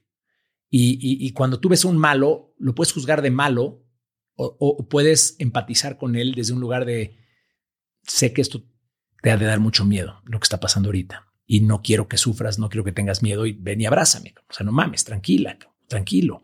Mi hija y yo hicimos una, una, un movimiento cuando éramos, cuando estaba más chiquita, de bullying, anti-bullying. Eh, hice una película muy padre que se llama Después de Lucía, este, que trata con el bullying. Es impresionante. ganamos canes con Michel Franco, que es un crack genio impresionante. Este, y, y ojo, esa película a mí me, me detonó toda esta cosa. Yo nunca fui bully, yo, yo, yo fui bulleado este, de chavito y, y tengo mi bully y el otro día lo vi en, lo vi en YouTube al cabrón, dando pláticas como de buen pedismo, güey. O sea, como dando pláticas de no, que la gente y tenemos que unirnos. No lo puedo decir, no lo voy a decir, no lo voy a decir. Pero el otro día me metí, ya sabes que te pones a estoquear y de repente veo y pongo su nombre y lo veo al güey tirando pedo de superación, buen pedo y dije, no, bueno, ya. ¿qué está? Ahí es donde también me dices, güey, todos somos lo mismo, que no mames. Pero el punto es que mi hija y yo hicimos una fundación, una campaña eh, con camisas y pulseras que se llamaba Hug a Bully. Eh, ella estudiaba en Estados Unidos y era abraza un bully, güey. Y, el, y la teoría que teníamos ella y yo es que los bullies están cagados de miedo y por eso bulean, porque necesitan sentirse importantes. Acuérdate que la violencia es, un de mecanismo de defensa. Eh, no, no, y la, no, la violencia es una de, los, de las fuentes más grandes de significancia en el mundo. O sea, el, el, el, la significancia viene de, de, sentirte que importas. ¿Qué es más importante si yo ahorita me paro, saco una pistola y te la pongo en la cabeza? ¿Quién es la persona más importante en tu vida ahorita? No importa si no has pagado tu renta, si tienes una deuda, si te peleaste con tu esposa, si tus hijos te pelucearon, no importa si tu equipo perdió, no importa nada, no importa incluso si, si te acaban de decir que tienes el hígado graso y que te va a dar un paro cardíaco en 10 minutos. Yo te estoy apuntando con una pistola. Todo eso desaparece y toda tu, toda tu sentido de importancia está en que yo no dispare. Y yo recibo eso. Yo percibo esa, esa, esa edificación porque yo, te, yo tengo, ese es el terrorismo, esa es la violencia, ese es el hombre llegando a la casa a pegarle a su esposa es te da importancia, te da significancia en el mundo. Entonces, el bully está cagado de miedo porque no se siente importante. Entonces yo le decía a mi hija, güey, si tú agarras al bully que te que está jodiendo y te paras y le das un pinche abrazo, pero un abrazo chingón, de esos abrazos que duran más de cuatro segundos, que yo trato de darlos siempre, ese es otro hackcito que tengo. Da abrazos cuatro segundos. De la próxima vez que abraces a alguien, que no dure menos de cuatro segundos. Muchas veces hacemos el abrazo de, eh, eh, eh pero agarra a alguien en el próximo evento, así como el otro día que estuvimos, imagínate que te agarra un güey, un güey de chamba, y le das un pinche abrazo y un, tu cuenta en tu mente, ¿no? Uno, dos, tres, cuatro. Y al rato te salen con un Me Too. Exacto, exacto. No, pero pues es, rico y lo vas a sentir, lo va a sentir él y va a decir, ¿qué pedo? ¿Qué pedo con oso? No mames. Pero hay algo rico de que, güey, Oso te abraza en serio, Oso te ve a los ojos, Oso te agarra la mano y no te la suelta rápido, Oso se acuerda de tu nombre. Y ese tipo de cosas creo que son importantes. Entonces, el Hoga Bully Campaign era para nosotros el abraza un bully y lo, lo desarmas, lo desarmas, porque, porque it's okay, man, no tienes que joder, no tienes que, no tienes que, que recibir tu poder a través de eso. Aquí estoy y no hay pedo. Ahora, en la práctica, no sé si de repente pues, te dan un pinche cabezazo, pero, pero los bullies tienen miedo y la gente tiene miedo y la gente pues está teniendo la misma lucha que tú y yo estamos teniendo todos los días de, de qué hacemos aquí. Billy, tienes millones de proyectos. De todos estos proyectos, ¿cuáles son los que más te emocionan este año? Los próximos 12 meses. Sí, ahorita es eh, difícil pregunta, pero, pero ahorita sí tengo la respuesta. Eh, hay un hay un brinco que acabo de dar profesional que siempre me dio mucho miedo dar, porque pues, todos tenemos esta cosa, el, ¿cómo se llama? El síndrome de impostor, ¿no? Este, todos, hasta Branson lo tiene, todo. Cuando llega un momento que dices, güey, neto.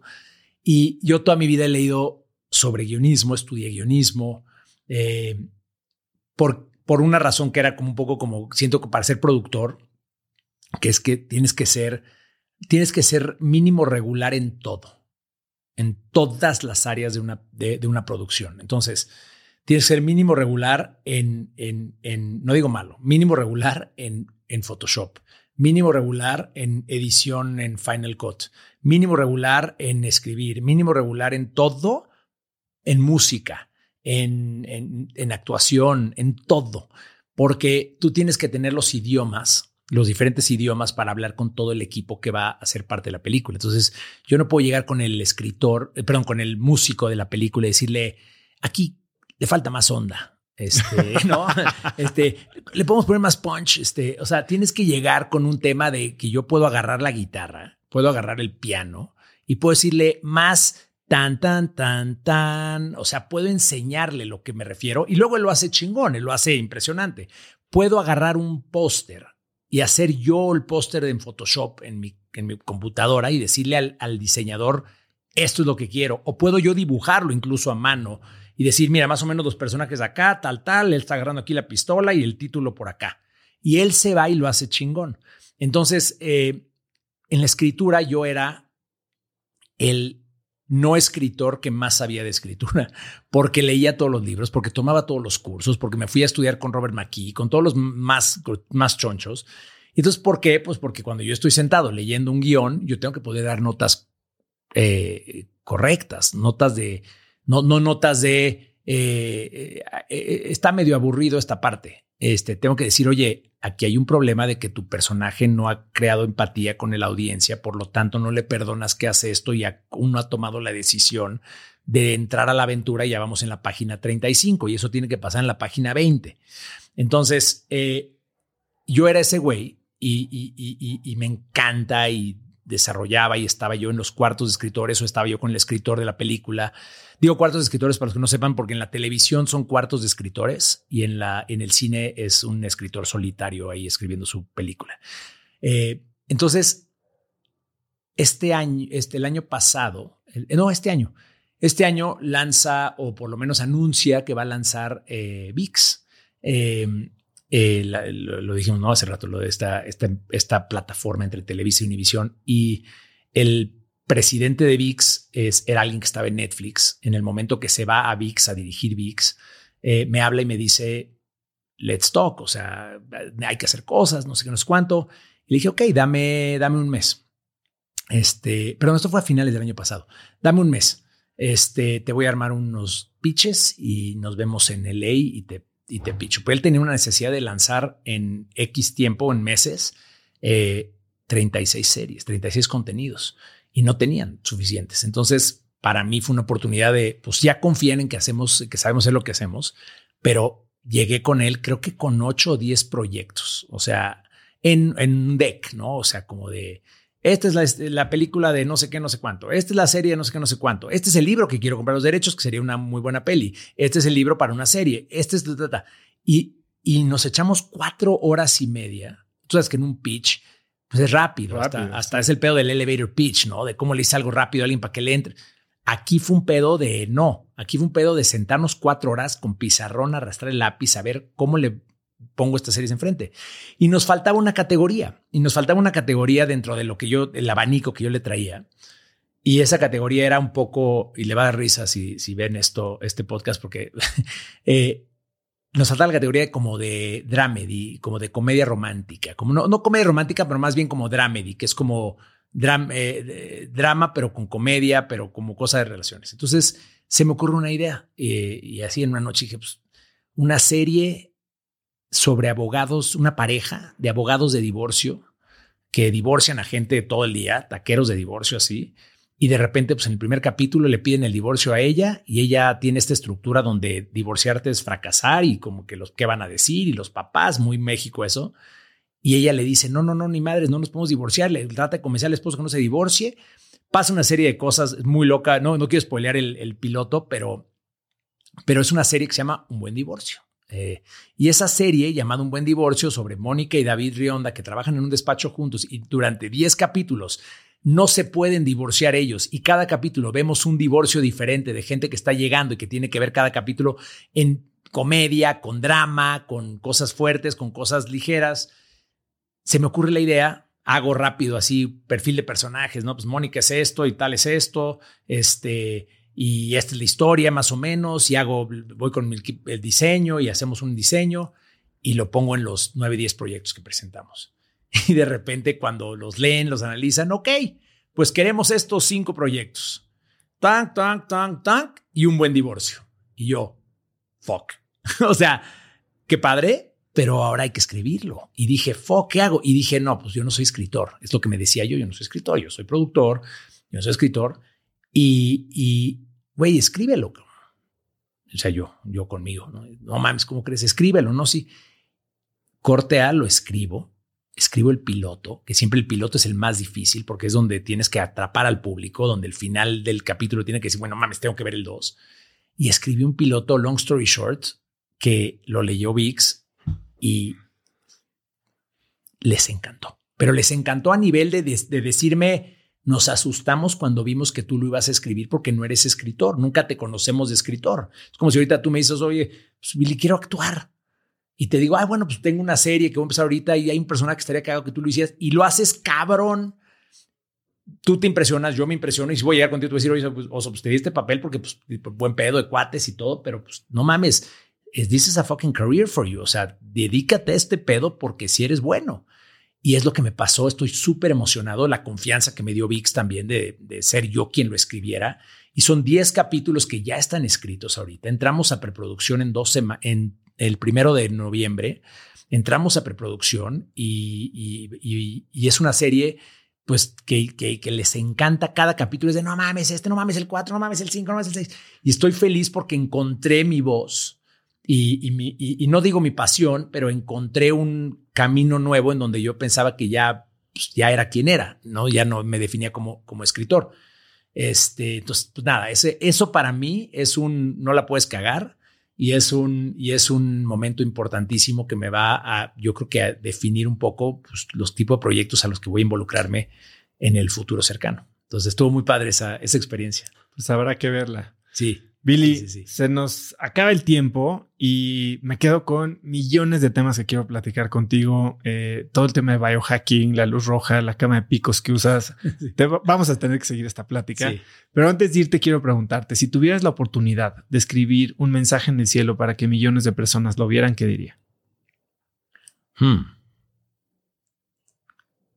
Pregunta técnica. ¿Vivas lo ven o ya cuando llegan allá lo ven? No, mensaje, contratas un avión. Ah, ok, de ese tipo de cielo. De ese cielo. Ok. El cielo del más acá. Pensaba que era el, otro cielo. Sí, exacto.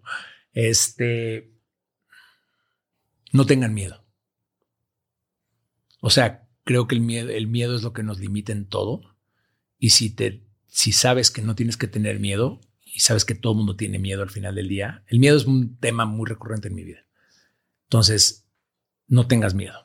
O sea, creo que ese es un mensaje que si yo lo leyera en un momento donde no entendiera lo que creo que entiendo parcialmente hoy, diría yo, ah, chinga. Mi hermana Tatiana, te voy a dar una frase de mi hermana Tatiana, que mi hermana Tatiana tiene síndrome de Down y es una persona...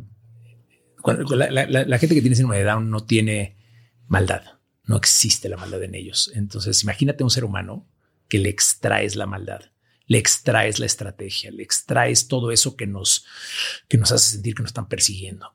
Y, eso es Tatiana. Y, Tatiana un día dijo, le, llegó con mi hermana Ivana y le dijo, le dijo, estoy, Ivana estaba triste. Y llegó y le dijo, dijo, estoy triste, le dijo Ivana. Y Tatiana la agarró y se le quedó viendo y le dijo, no estés triste. Y ya. ¿Entiendes lo, lo brillante de ese statement? O sea, estoy triste. Oye, pero para, hay que ver cómo le hacemos. Pues no estoy triste. Pues no estés triste. Esa, esa decisión, ese momento, esa claridad de se me hizo brillante y se me hizo que solamente puede venir de un cerebro como el de Tatiana. Porque, porque no hay más que eso. No estés triste. Y, y, y creo que eso es lo que tengo miedo en la vida, es lo que yo diría, no tengan miedo. Porque, porque no, todos estamos ahí. Todos estamos ahí. Nadie, ya le agarró el pedo. Nadie ya la trae. Eh, y, lo que nos da miedo es pensar que hay gente que ya la trae y que tú todavía no la traes. Y entonces si no la traes, igual y se acaba la música y ya no vas a tener silla. Y ese es un pedo. Es un pedo gigante de la humanidad. Entonces no, no tengan miedo. Billy, ha sido increíble esta plática. La verdad es que cada vez que platicamos y la gente que te conoce comparte esta percepción conmigo. Es interesantísimo, siempre hay un tema nuevo, es un tema profundo, bien investigado, muy divertido, lleno de historias. Eres un crack. Eh, gracias por estar hoy aquí. ¿Dónde puede seguirte la gente, saber más de lo que haces, ver lo que haces? Pues eh, digo, las redes, ¿no? Eh, todos mis redes son arroba Billy Robsar. Este, afortunadamente no hay otro peleándose por eso. Entonces, arroba Billy Robsar, está todo. Y pues las películas, este, las series, lo que hacemos, estén pendientes.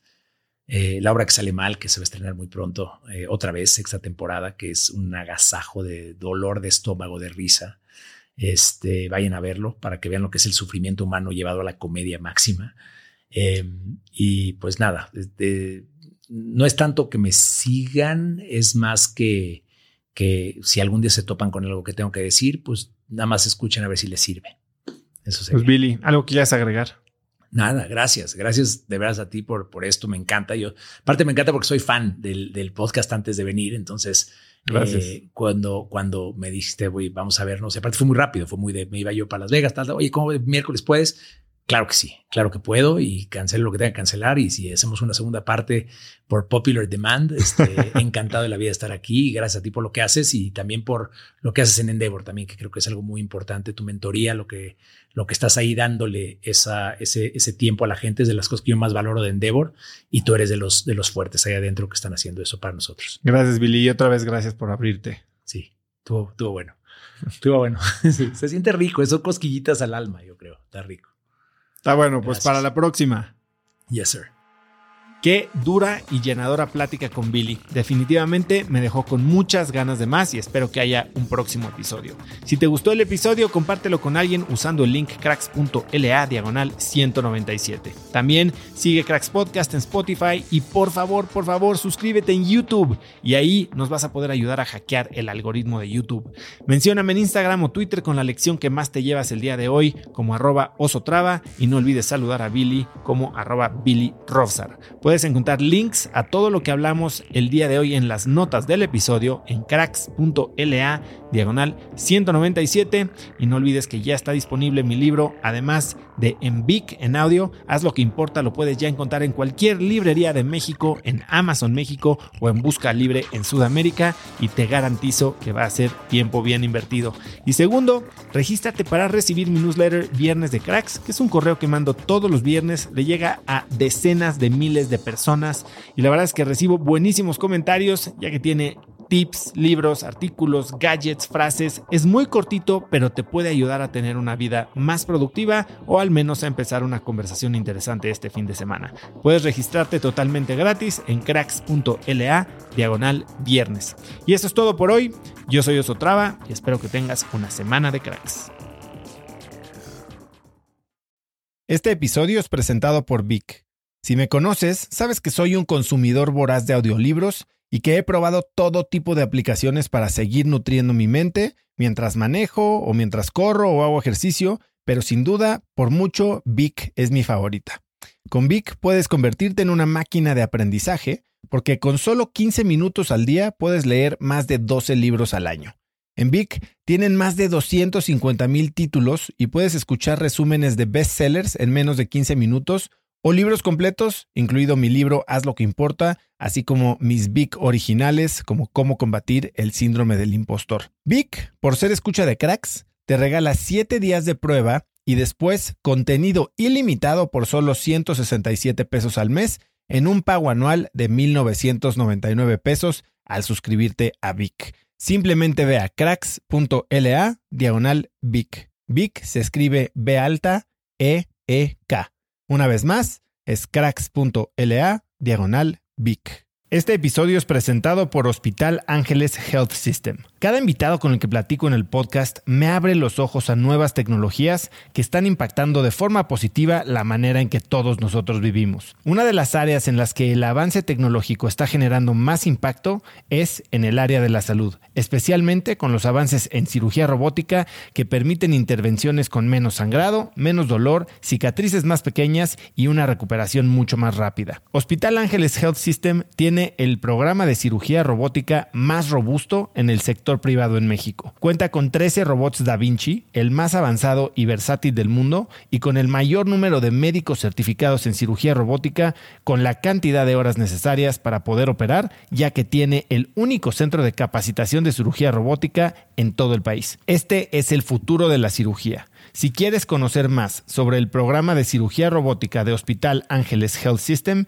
y ver el directorio de doctores, visita cracks.la diagonal ángeles. Una vez más, es cracks.la diagonal ángeles. Consulta a tu médico.